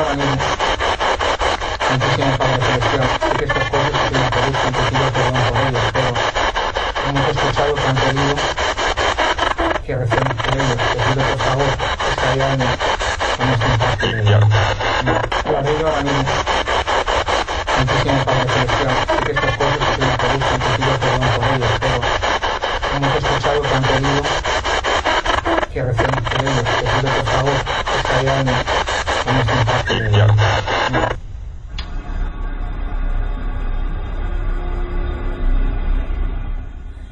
Bueno, se escucha la voz de hombre perfectamente, eso sí. ¿eh? Ujú. Eh, Eso es. Y el cristiano, claro, es lo que dices tú. Yo, Cristian, hasta ahí vale. El la O yo no La consigo, la pero, pero desde luego la voz masculina y rotunda, ¿eh? sí que se escucha perfectamente. Sí, sí, sí, no. eh, a nosotros, ya te digo, desde luego es, eh, es muy especial primero por esto, ¿no? Por el contexto en el que se produjo Ujú. y, y- y, bueno, pues desde luego por la tonalidad, un poco lo que tú acabas de comentar, ¿no? El, el tono, el ritmo, la, la carencia. Entonces, eh, bueno, a nosotros personalmente nos gusta, nos gusta muchísimo esta, esta inclusión. Bueno, pues vamos a por la tercera, que, que dice sí, quizá. Eh, sí, y fíjate que en esta, en esta inclusión, Nuria, es, eh, no sé si recuerdas, ¿no? Alguna vez que hemos eh, hablado también del tema psicofónico diciendo, bueno, es que claro, si oyeras las psicofonías antes de tal, igual no hacías esto, o igual no tal. y claro, el problema, el problema que tiene este aparatillo es que las oyes, con lo cual, claro, eh, si tú estás preguntando, como fue en este caso, ¿no? Eh, si debíamos entrar en estas cuevas o si debíamos entrar en estos subterráneos y de repente hubiéramos oído un no rotundo, Claro. claro, igual, igual nos lo hubiéramos pensado. Sí. Eh, aquí la respuesta, en este caso afirmativa, fue un sí o, o un quizá, pero bueno, el quizá te lo dice así como un poco, "Eh, venga, va. Eh, entonces, bueno, quieras que no, ya te anima, ya dice, bueno, si me dejan entrar ya, mucho mejor. Bien, tenemos permiso, ¿no? tenemos, tenemos, per- habemos permiso. Bueno, pues vamos a escucharla.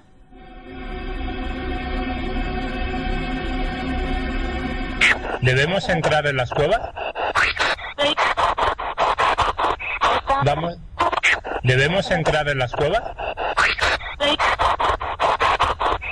Vamos. ¿Debemos entrar en las cuevas? Vamos. Bueno, está muy clara, ¿verdad, Daniel? Eh, clarísima, clarísima, Nuria. Además, bueno, es un poco eh, lo que comentábamos, ¿no? Es una, es una psicofonía que, bueno, pues te lo aclara bastante si puedes o no puedes entrar. Sí. Y bueno, yo siempre he tenido la percepción de que en realidad son dos voces, pues se tratan de, de dos voces distintas, eh, lo cual, bueno, pues valida si cabe un poco más aún la, la respuesta, claro. Mm, yo, sin embargo, para mí sería la misma voz, fíjate, de mujer. ¿Tú crees? No sé, yo, yo siempre le noto, es una voz femenina, eso es. Eh, pero yo sí que le noto como una tonalidad distinta. Pero bueno, eso ya sabes, son a lo mejor percepción de cada uno. de- A mí me parece más dos voces, pero bueno. Ajá. Vaya. En todo caso, son voces de mujer joven, ¿verdad? Sí, sí, sí, sí. Las dos voces, bueno, si son dos voces, son dos voces femeninas. Y si es una voz, eh, efectivamente es una voz de una mujer joven, sin duda. Vamos a por la última psicofonía que nos traes esta noche, Daniel, en la que se escucha Son dos. Eh, sí, y aquí, Nuria, eh, volvemos a encontrarnos, eh, bueno, pues con un poco lo que comentábamos acerca de la, de la Ghost Boss, ¿no? Con esta eh, interacción, con esta, eh, bueno, llame que, llámese X, ¿no? Que nos permite eh, prácticamente interactuar de una forma directa con el fenómeno. Y es que es fantástico, pero tú fíjate que además aquí incluso se nos va a escuchar a nosotros hablar, ¿no? Como estamos oyendo en las anteriores. Sí. Eh, y esto fue un poco la, la primera. De hecho, yo creo que esta fue la primera que obtuvimos en, en la parte superior, en la bodega que comentábamos antes, ¿no? Eh, y simplemente se nos va a escuchar a nosotros decir, somos Daniel y Nacho, podéis dejarnos algún mensaje. Y en ese momento, Nuria, se escucha un rotundo, son dos. Vaya. Es decir, no dice son tres, son cuatro, son X. Ni siquiera, es decir, podía haber salido cualquier otra palabra eh, si realmente fuera una inclusión radiofónica, por decirlo de alguna forma. Eh, con lo cual, claro, si a ti una voz, eh, cuando tú te estás presentando diciendo somos Daniel y Nacho, te dice son dos, es un poco lo que comentábamos antes, es como que te valida la respuesta de lo que tú estás queriendo obtener. Vale, bueno, pues vamos a escucharla.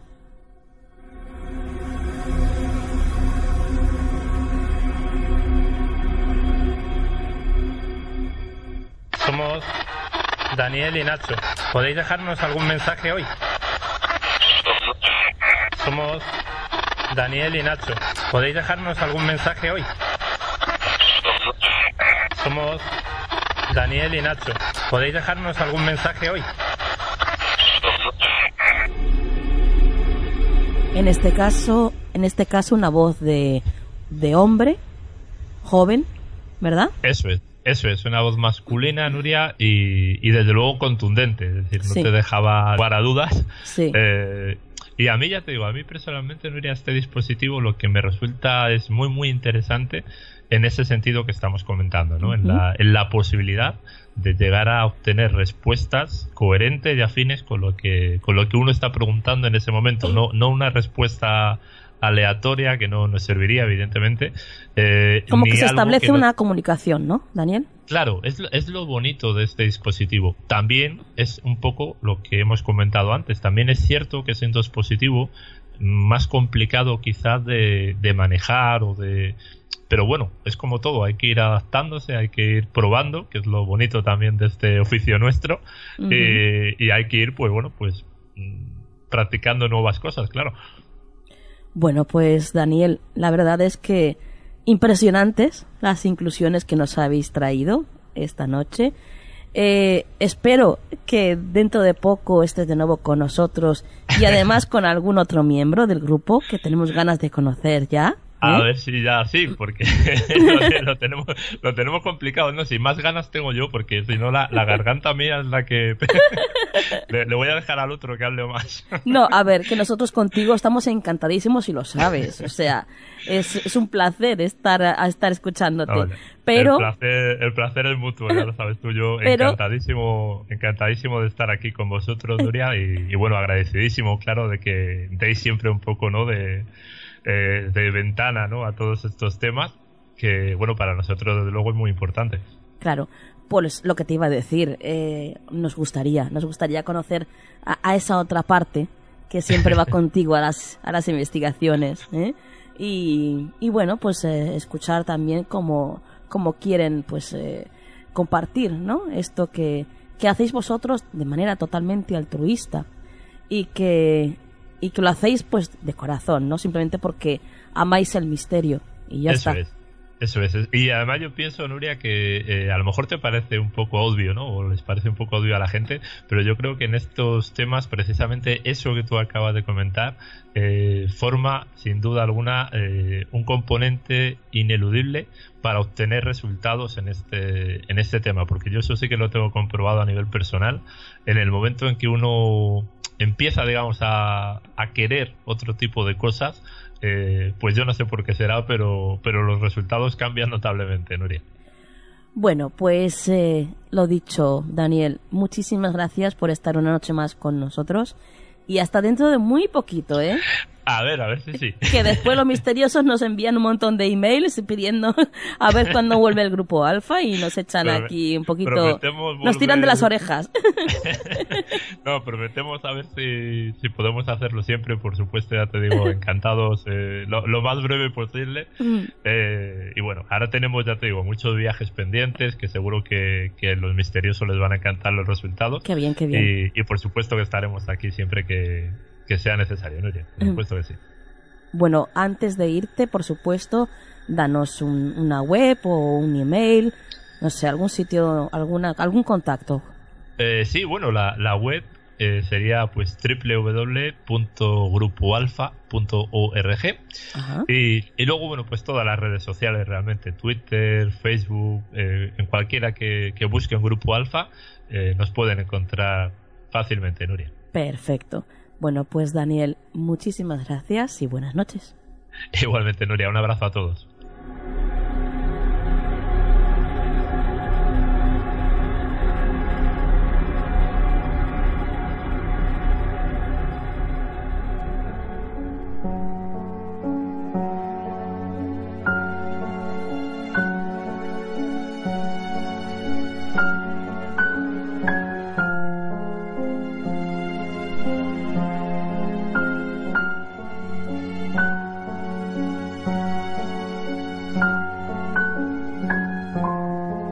Llegamos al momento del relato, ese momento tan esperado por todos vosotros. Y bueno, vamos a disfrutar ya de la voz de nuestro compañero José Vicente García, que esta noche nos va a contar el relato titulado Al final de la senda, escrito por Isabel Puyol Sánchez del Águila. Así que continuemos la noche disfrutando de este terrorífico relato.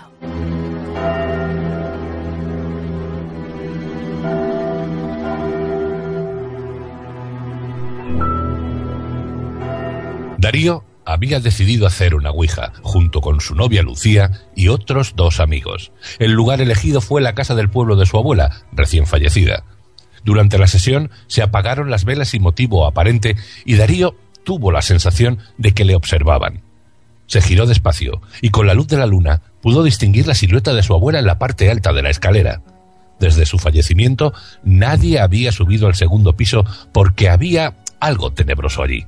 Cuando estaba petrificado mirándola y tratando de distinguir si era ella, la silueta le hizo un gesto para que subiera. Él, como si estuviera hipnotizado, se dirigió hacia ella, pero pronto se dio cuenta de que aquello parecía una trampa y se volvió a girar. Su sorpresa fue descubrir que fuera lo que fuera aquello, se había llevado a Lucía y a sus amigos. Estaba solo. La casa estaba apartada de todo al final de una senda, por lo que no podía pedir ayuda a nadie. El móvil no funcionaba allí, se sentía desesperado porque no tenía a dónde acudir. Después de rastrear la zona, volvió a la casa que tanto terror le producía. No sabía qué era lo más aterrador, si el hecho de estar solo en la oscuridad o de estar quizá acompañado. No había luz, pero pudo encender una vela y había luna llena. Pasado un rato de desesperación, pensando sobre todo en Lucía, de repente el máster del tablero comenzó a moverse solo, marcando un mensaje. Era Lucía, y simplemente le decía, ven a buscarme si te importo, estoy al final de la senda. Con el corazón acelerado, se dispuso a salir, pero pronto le asaltó una duda. ¿Y si era una trampa? También estaba seguro de que la silueta que había visto no era la de su abuela, pero el deseo de volver a ver a Lucía y a sus amigos estaba por encima de su miedo. Caminando por la senda, escuchando los ruidos de la noche, apenas podía ver si iba en la buena dirección. Después de un largo camino de silencio y miedo, distinguió algo al final del mismo. Era una luz. Conforme se acercaba a la luz, iba tomando forma, comenzaba a distinguir lo que era. Se encontró en la puerta de una casa y sin tener a dónde ir y sintiéndose incapaz de volver, llamó con los nudillos. Para su sorpresa, la puerta estaba abierta y la empujó con temor. Sin poder creerse lo que veían sus ojos, delante de él estaban sus amigos y Lucía, quien se levantó a abrazarlo mientras le decía Menos mal que has vuelto. Cuando subiste aquella escalera desapareciste. Entonces Darío se dio cuenta de que estaba en la casa de su abuela, de que él había estado en algún otro mundo. Ahora tenían que huir de allí sin hacerse preguntas. Rápidamente se montaron todos en el coche y Darío pisó el acelerador. Pasado un rato, un sudor frío le recorrió el cuerpo cuando miró al espejo retrovisor y descubrió que estaba él solo.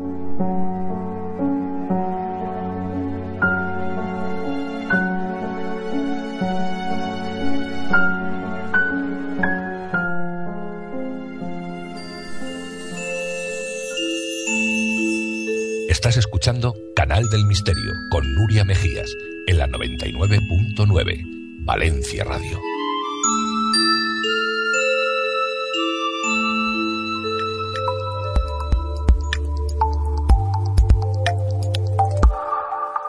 Actualidad en Canal del Misterio.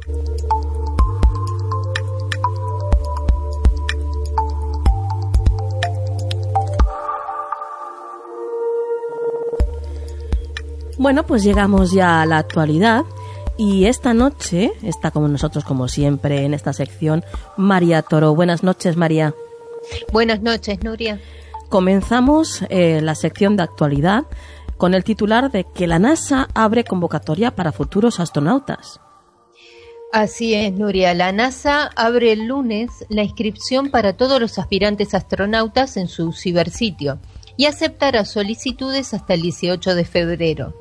Así, los aspirantes tienen que ser ciudadanos estadounidenses con un título de bachiller en ciencias, matemáticas o ingeniería. La competencia puede ser encarnizada ya que más de 6.000 personas se inscribieron para la anterior camada de astronautas en 2013 y solo 8 fueron elegidos. Es un club exclusivo que solo ha reclutado hasta ahora a poco más de 300. Los futuros astronautas tendrán cuatro espacionaves a su disposición, la Estación Espacial Internacional en órbita, dos cápsulas tripuladas comerciales para llegar allí y la nave Orión de la NASA para eventuales viajes a Marte. La paga oscila entre 66 mil y 145 mil dólares anuales y los elegidos deberán mudarse a Houston. El administrador de la NASA, Charles Bolden, ex astronauta, dice que este próximo grupo contribuirá a trazar la ruta a Marte. Bueno, qué interesante. A ver qué es lo que ocurre. Continuamos con la siguiente noticia, María, y trata sobre, por lo visto, eh, la intranquilidad de los viandantes en la ciudad de Londres. Exacto, Nuria. Dejaré el vídeo en nuestro grupo de Canal del Misterio y en Twitter para que los misteriosos se den cuenta de qué estamos hablando. porque seguro que os estáis preguntando cuál es el motivo del miedo generado entre los londinenses y visitantes de esta ciudad. Pues sí, sí. Bueno, no sería un motivo, sino más bien dos.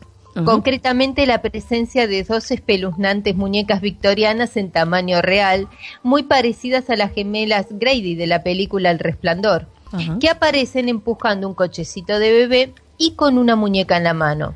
Pero tranquilos que solo se trata de una campaña de street marketing, una modalidad que suele ser de las más exitosas entre el público, ya que son una muy buena forma de poder llegar a un gran número de potenciales consumidores, casi como sucede con los vídeos eh, virales, donde vemos hechos que no sabemos si son verdaderos o no. Pues bien, esto es lo que ha pretendido el parque temático Thorpe Park en Londres, que ha lanzado esta acción que ha causado terror entre quienes se paseaban por la capital británica. El motivo de esta acción de street marketing no es otro que la promoción de una nueva atracción en este parque temático, una atracción que ha sido creada por el ilusionista Darren Brown, y que viendo el éxito de la campaña no va a dejar indiferente a nadie. El director del resort ha explicado que pretenden crear mucha expectación sobre la esperada atracción, un secreto muy bien guardado que quieren averiguar ya muchos fans, obviamente. Claro. Además, eh, añadió que debido a la demanda e interés en nuestra mayor inversión hasta la fecha, hemos lanzado nuestra siguiente pista, las gemelas victorianas tendremos que visitarlo para saber finalmente de qué se trata. Bueno, bueno, una atracción y además relacionado con gemelas y además muñecas. Desde luego, yo cuanto más lejos mejor, mira, me dan grima. Sí, lo sé. bueno, María, cuéntanos, ¿qué es eso de que robots podrán ocupar la mitad de empleos de Japón en el año 2030? Esto es según un informe publicado por el Centro Nippon de Estudios Nomura Research Institute, llevado a cabo junto a la Universidad Británica de Oxford, que han concluido que el 49% de los empleos desempeñados por trabajadores humanos en Japón podrían ser realizados por máquinas dentro de tan solo 15 años. Para otros países los porcentajes varían un poco. Por ejemplo, para Estados Unidos la cifra sería de un 47% y para Reino Unido de un 35%. Los profesionales más expuestos a verse reemplazados por máquinas serían aquellos basados en el análisis de datos o en las operaciones sistemáticas, por ejemplo, responsables de cuentas financieras, los administradores de ventas o personal de ofimática, recepcionistas, eh, operarios, teleoperadores o venta telefónica. En cambio, los trabajos menos afectados serían aquellos de coordinación o negociaciones colectivas o que tengan un componente creativo y artístico como los relacionados con la música, arqueología, filosofía, también aquellos que requieran una alta dosis de empatía, cualidad que por el momento, a día de hoy, los robots no tienen. Veremos en un futuro. Ya veremos, ya. como por ejemplo en el campo de la psicología, pedagogía o incluso enfermería. Aunque parezca desolador, afirman que el objetivo es liberar a las personas de las operaciones mecánicas y repetitivas para que puedan dedicarse a tareas que aporten verdadero valor a la empresa. El informe añade que el porcentaje de empleos que ocupen los robots en el futuro dependerá también de factores sociales y económicos, como la oferta y la demanda de mano de obra. En el caso concreto de Japón, actualmente cuenta con una población envejecida que supera los 65 años y que será el 40% para el 2060. Y para finalizar, continuamos con la inseguridad en las redes sociales y es que Twitter alerta a muchos usuarios del hackeo de sus cuentas por parte de gobiernos extranjeros. Sí, Nuria. una noticia que se repite semana tras semana y que saltaba a los medios esta última justamente cuando la red social Twitter ha enviado un mensaje a varios de sus usuarios para avisarles de que sus cuentas han podido ser hackeadas por parte de agentes apoyados por algunos estados. En el mensaje de advertencia la red social les refiere como precaución le alertamos de que usted y su cuenta de Twitter forman parte de un pequeño grupo de cuentas que podrían ser objetivo de unos agentes auspiciados por algunos estados.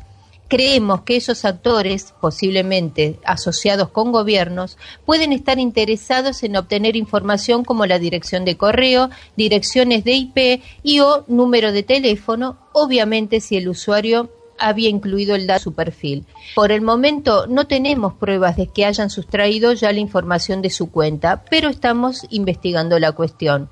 Ojalá pudiéramos ofrecerle más datos, pero no disponemos de ellos en este momento. Twitter ha confirmado el ataque, aunque no ha hecho público el número de cuentas atacadas, ni cuándo o de qué forma detectó el incidente. Aunque no todas las cuentas están relacionadas con la seguridad informática y el derecho a la privacidad en Internet, la mayor parte de los perfiles incluyen referencias a ese ámbito.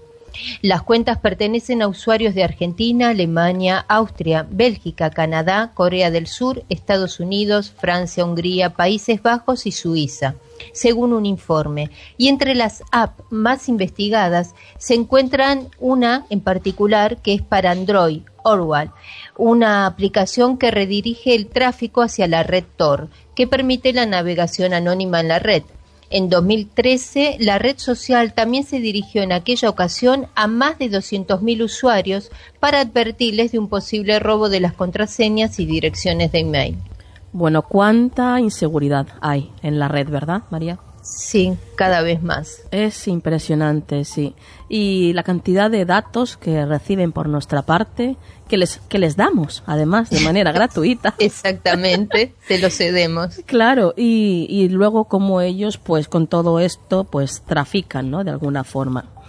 Eh, María, muchas gracias como siempre por esta gran sección de actualidad y hasta la próxima semana. Gracias a ti y hasta la próxima.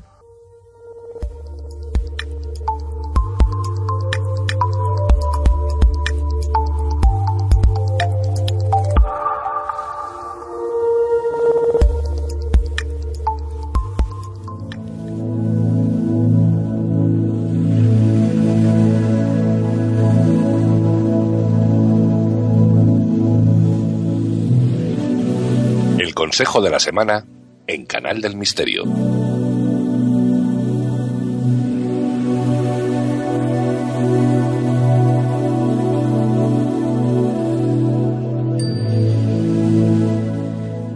Y vamos finalizando el programa de esta noche y, ya estamos aquí en este rincón tan mágico y siempre en buena compañía, claro, en la compañía de Juan Perdomo. Buenas noches, Juan. Muy buenas noches, Nuria Mejías. Vaya programa tan bonito que hemos disfrutado. Sí. Buenas noches a los amigos también, por supuesto. Sí. Y encantadísimo de estar aquí una noche más. De verdad que ha sido un programa muy interesante, me ha gustado mucho. La verdad es que sí. Y dentro de, esas conspiraciones con las que comenzábamos el programa, ¿verdad, Juan? Esas conspiraciones extraterrestres, la cantidad y la variedad que hay, ¿verdad? Sí, a cual más sorprendente.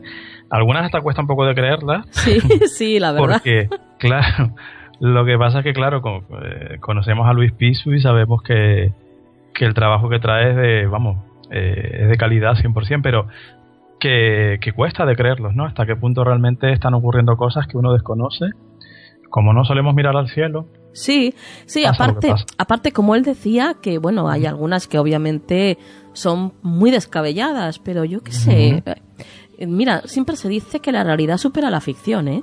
totalmente. O sea y, que- y lo que menos te imaginas y lo que menos, lo que más impensable te puede parecer, ocurre, ¿eh? Nunca hay que descartar nada, ¿eh? No, no, de verdad, siempre tener un poco los pies en tierra, pero visto lo visto que hemos escuchado esta noche, no se debe descartar nada. ¿eh? Así es. Mm. Y bueno, ya qué poquito nos queda de programa y qué poquito nos queda ya de año, ¿verdad, Juan? Sí, acabando un año que para mí ha sido muy emotivo por estar aquí, entre otras muchas cosas. Hemos compartido muchísimos momentos, hemos dado muchos consejos, hemos leído correos, hemos disfrutado un montón. Uf, Y, y eso, bueno, seguro que no es nada comparado con lo que nos viene este año. Yo tengo el palpito de que este año, digan lo que digan, va a ser un año espectacular. digan lo que digan los demás, como decía la canción. Como decía Rafael, efectivamente. va a ser un año espectacular, ya verás que sí. Yo estoy Aquí- convencidísima. Sí, Y seguro. que Canal de Misterio seguirá creciendo, ¿eh? Claro. Porque vamos a luchar por ello. ¿m? Exacto, porque tenemos ganas, ilusión, porque hay una gente estupenda ahí detrás de detrás de la radio que se lo merece. Sí, vamos a crecer muchísimo, personal y profesionalmente y como colectivo, como gente, como familia misteriosa, claro que sí. Por supuesto. Bueno, pues Juan, ya vamos a ir a lo que a lo que estamos aquí, ¿eh? ¿Mm? que es al consejo de la semana y a Bien. ver qué es lo que nos dicen tus cartas para la siguiente semana. Venga, vamos a ello. Vamos.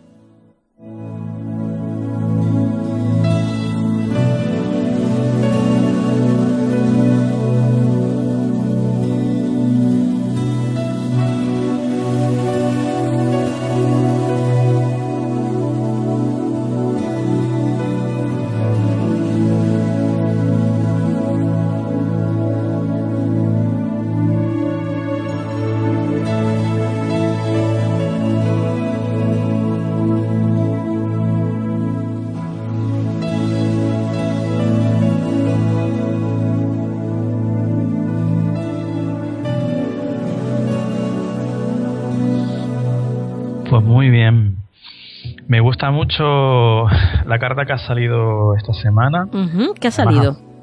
Dos de bastos, Nuria. Mm, Además, así como para ir perfilando el final de año, yo creo que nos viene muy bien. sí. Dos de bastos representa la cooperación, representa la ayuda, el intercambio. Y dos de bastos muchas veces viene como un poco como un tirón de orejas, como una pequeña regañina, Sí. en el sentido de decir, eh, igual has estado últimamente demasiado ah, por tu cuenta, yendo demasiado a tu bola, no has prestado atención a lo que tienes a tu alrededor. Y de una manera más o menos fluida, más o menos voluntaria, más o menos impuesta, pero te van a llegar situaciones donde vas a tener que colaborar con otro. No, la palabra no es depender en ningún momento, pero sí colaborar, sí, sí tener una responsabilidad compartida. Eh, es una carta que es muy positiva porque te habla de que si sabes aprovechar ese momento, lo que viene luego, que sería ese tres de bastos, obviamente, Sí. lo, que, lo que en teoría debería venir luego, va a ser tu despegue. Es decir, ahora tú te vas a aprovechar en el buen sentido de alguien, tú te vas a, eh, vas a saber o debes o deberías saber aprovecharte del intercambio con respecto a alguien para que tú reforzarte, para tú crecer, para hacer crecer a esa persona y luego tú volar libre. Esto puede ser a nivel personal, puede ser a nivel laboral, normalmente suele ser de hecho a un nivel más laboral. Sí. Pero es una carta muy de eso, de colaboración, de asociación, de que, de que está muy bien ser individuo, pero a veces también es necesario colaborar con el otro. Y también puede ser una carta de ah, colaborar contigo mismo, porque a veces nosotros que somos unos seres duales, eh, estamos muy desconectados. Igual estamos o demasiado arriba o demasiado abajo. Es decir, la lectura espiritual de esa carta o la lectura más emocional de esa carta es esa. Estás equilibrado tu, tu plano eh, físico, digamos, tu plano más materialista, con tu plano espiritual, o estás ahí un poco desajustado, porque igual te viene bien para tus proyectos, para tu futuro, para tu evolución futura, reconectar un poco contigo misma, pero yo, o contigo mismo. Pero yo sobre todo me quedo con eso, con eh, colabora con el otro, aporta con el otro y ten tolerancia con el otro. También es una carta de mucho de tolerancia, porque te habla de que igual tienes que vivir situaciones, como digo, compartidas, pues que a lo mejor no entran en tus planes, pero te lo van a poner delante. Entonces, trabájate la tolerancia para que te enriquezcas, para que enriquezcas al otro, y luego vienen cosas muy positivas. O sea que esta semana, de entrada es muy luminosa esa carta, a mí me gusta mucho. Pero es una carta de atención en ese sentido, atención al otro, atención al que tienes enfrente, al que tienes al lado, ¿vale? O a ti mismo. También puede ser. Bueno, pues ya habéis escuchado, misteriosos. Hay que estar ahí pendientes de lo que nos acaba de, contar Juan y, bueno, pues de alguna forma utilizarlo para que la semana siguiente pues sea mucho más eh, y mejor llevadera. Sí, Nuria, porque además ya digo, o sea, querramos o no, nos van a llegar situaciones en las que, mm, lo dicho, vamos a tener que interactuar y que compartir espacio, tiempo, en fin, cada uno ya lo va a haber aplicado de una manera distinta a su vida, pero que sepamos que vamos a tener que estar abiertos, receptivos a eso y tolerantes. ¿eh? O sea, una carta de colaboraciones, asociaciones. Sí, e, en el plano más práctico, digamos, te puede hablar perfectamente también de, que te llegan ofertas de empleo o de que, bueno, alguien va a querer que colabores con él o que trabajes con esa persona también, por supuesto. ¿eh? Por eso digo que es una carta muy luminosa, porque realmente como arcano trae muy buenas noticias. Claro, además empezar cosas ahora cara al próximo año está muy bien. Claro, por eso digo además que justamente en la recta final del año nos están diciendo arrima un poco el hombro ahí con el otro para que luego podamos, digamos, coger quizás cada uno un camino, pero más reforzado. Nos hemos enriquecido mutuamente y lo que tú dices, vamos a empezar proyectos que empieza un año por delante fabuloso y le vamos a sacar un montón de partido, seguro. Pues sí, efectivamente. Bueno, Juan, antes de despedirte, danos tu forma de contacto. claro que sí. Eh, para este año que entra, cualquier, igual que este que dejamos atrás, cualquier duda, consulta que les apetezca y un poco de introspección ahí con el tema de las runas, con el tema del tarot, conocerse un poquito mejor quizás, cualquier crítica, cualquier opinión que quieran dar, pues tenemos un correo electrónico que es farotarot.gmail.com y estamos en todas las redes sociales, eh, Twitter, Facebook y demás como Farotarot. Ahí estamos encantados de compartir tiempo, vivencias y cualquier comentario, cualquier cosa que se les ofrezca. Perfecto. Y bueno, mm, yo creo que ya es hora, ¿verdad, Juan? De que de que los misteriosos escuchen pues ese regalo y esa sorpresa que tenemos para todos ellos, ¿no te parece? Sí, claro que sí, que lo hemos hecho con un montón de ilusión además, porque a veces faltan las palabras porque mm, quieres a la gente, le tomas mucho cariño a la gente, me voy a emocionar y todo. ¿eh? voy, a acabar aquí yo con la lagrimilla en el ojo. Bueno, pues así estamos los dos entonces ya. Ya, es súper emotivo, lo digo de verdad. ¿eh? Sí. Eh, no hay trampa ni cartón. y, y, eso lo hemos hecho con mucha ilusión porque nos han aportado muchísimo, nos han dado muchísimo en todo este año y, mucho. y, qué menos que, eso, ¿verdad? Se lo merecen eso y mucho más. Ya digo, faltan las palabras, pero bueno, con las que tengamos, pues vamos a hacerlo. bueno, pues misteriosos, mm, cerramos la sección de Juan y comenzamos con la sorpresa que teníamos para vosotros. Vamos allá.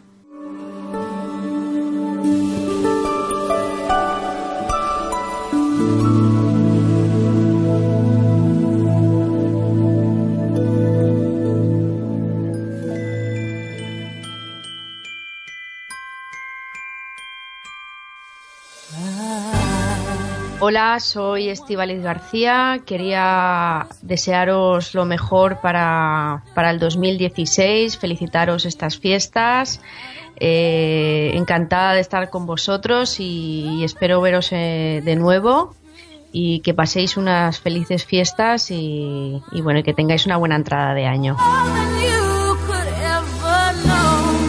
Buenas noches, soy María Toro y les deseo a todos los misteriosos una feliz Navidad y un año 2016 repleto de felicidad y buenos momentos. Un beso a todos.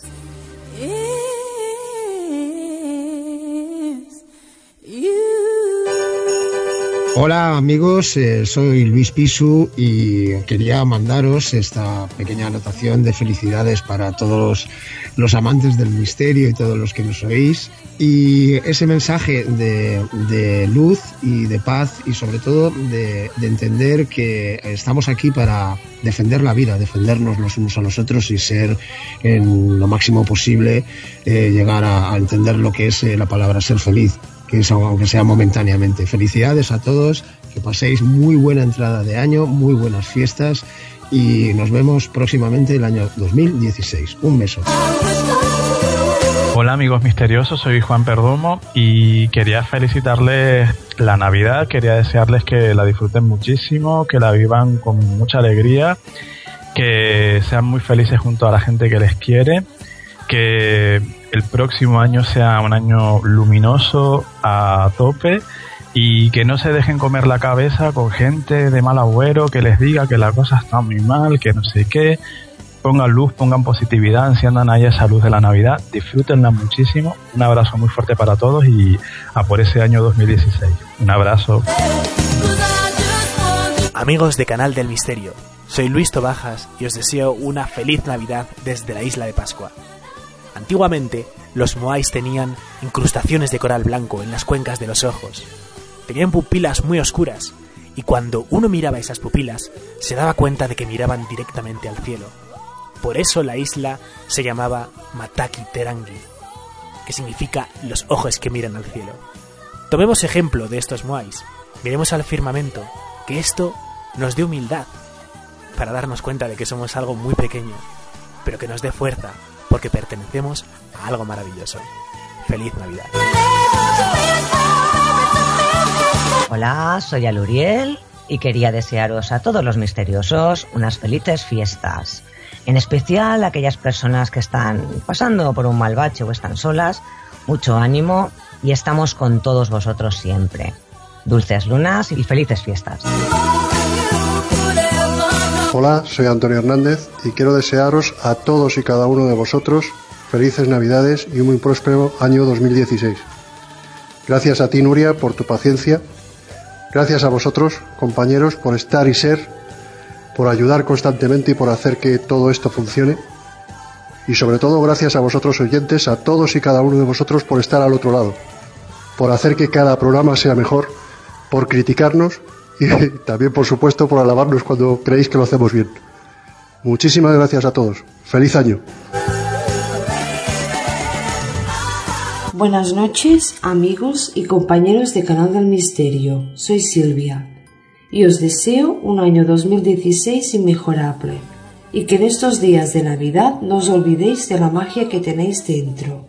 Compartirla durante todo el resto del año y no la dejéis jamás, aunque todo a vuestro alrededor cambie constantemente. Muchas felicidades a todos. Muax. Hola, soy José Vicente, el narrador de relatos en Canal de Misterio, e intento que pasáis un poquito de miedo cada semana. Bueno, aprovecho este momento para desearos a todos, a todos los misteriosos, una feliz Navidad y un 2016 lleno de cosas estupendas. Ah, y por supuesto, que sigáis acompañándonos todas las semanas. Así que abrazos para ellos y eso sí, muchos, muchos, muchos besos para ellas. Hola, muy buenas noches a todos. Soy Sara Ava y estoy una noche más aquí con todos vosotros para felicitaros las Navidades. Y un buen año también. Gracias a Nuria y a todos nuestros colaboradores que hacemos un grupo. Estoy muy contenta de haber estado un año más con todos vosotros y espero estar el próximo que viene. Muchas felicidades y próspero año nuevo. Buenas noches, amigos, amigas muchísimas felicidades eh, en este nuevo año, felices fiestas, feliz Navidad. Soy Manuel Fernández, que Dios nos bendiga a todos. Hola, queridos misteriosos y misteriosas. Soy Angélica Galeano y mi deseo para todos vosotros en esta Navidad es que podáis sentir la paz interior con mayúsculas, la que se halla en nuestra verdadera naturaleza divina y que podáis compartirla con otros para que el mundo entero pueda despertar y avanzar. Feliz Navidad. Hola misteriosos, soy Maika Quintero y os deseo unas felices fiestas. Que la magia de la Navidad os ayude a conseguir vuestros sueños. Feliz Navidad y feliz 2016.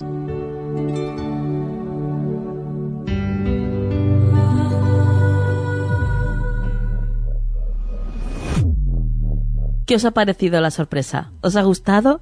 Bueno, esperamos de todo corazón que haya sido así. Yo también quiero desearos, por supuesto, felices fiestas, que paséis unas fiestas en compañía de toda la gente que queréis y, y que deis la bienvenida al nuevo año, al 2016, con mucho amor y armonía. Y ahora vamos a por la frase de la semana. Solo se volverá clara tu visión cuando puedas mirar en tu propio corazón, porque quien mira hacia afuera sueña y quien mira hacia adentro despierta. Que la luz esté siempre en vuestras vidas. Buenas noches y feliz 2016.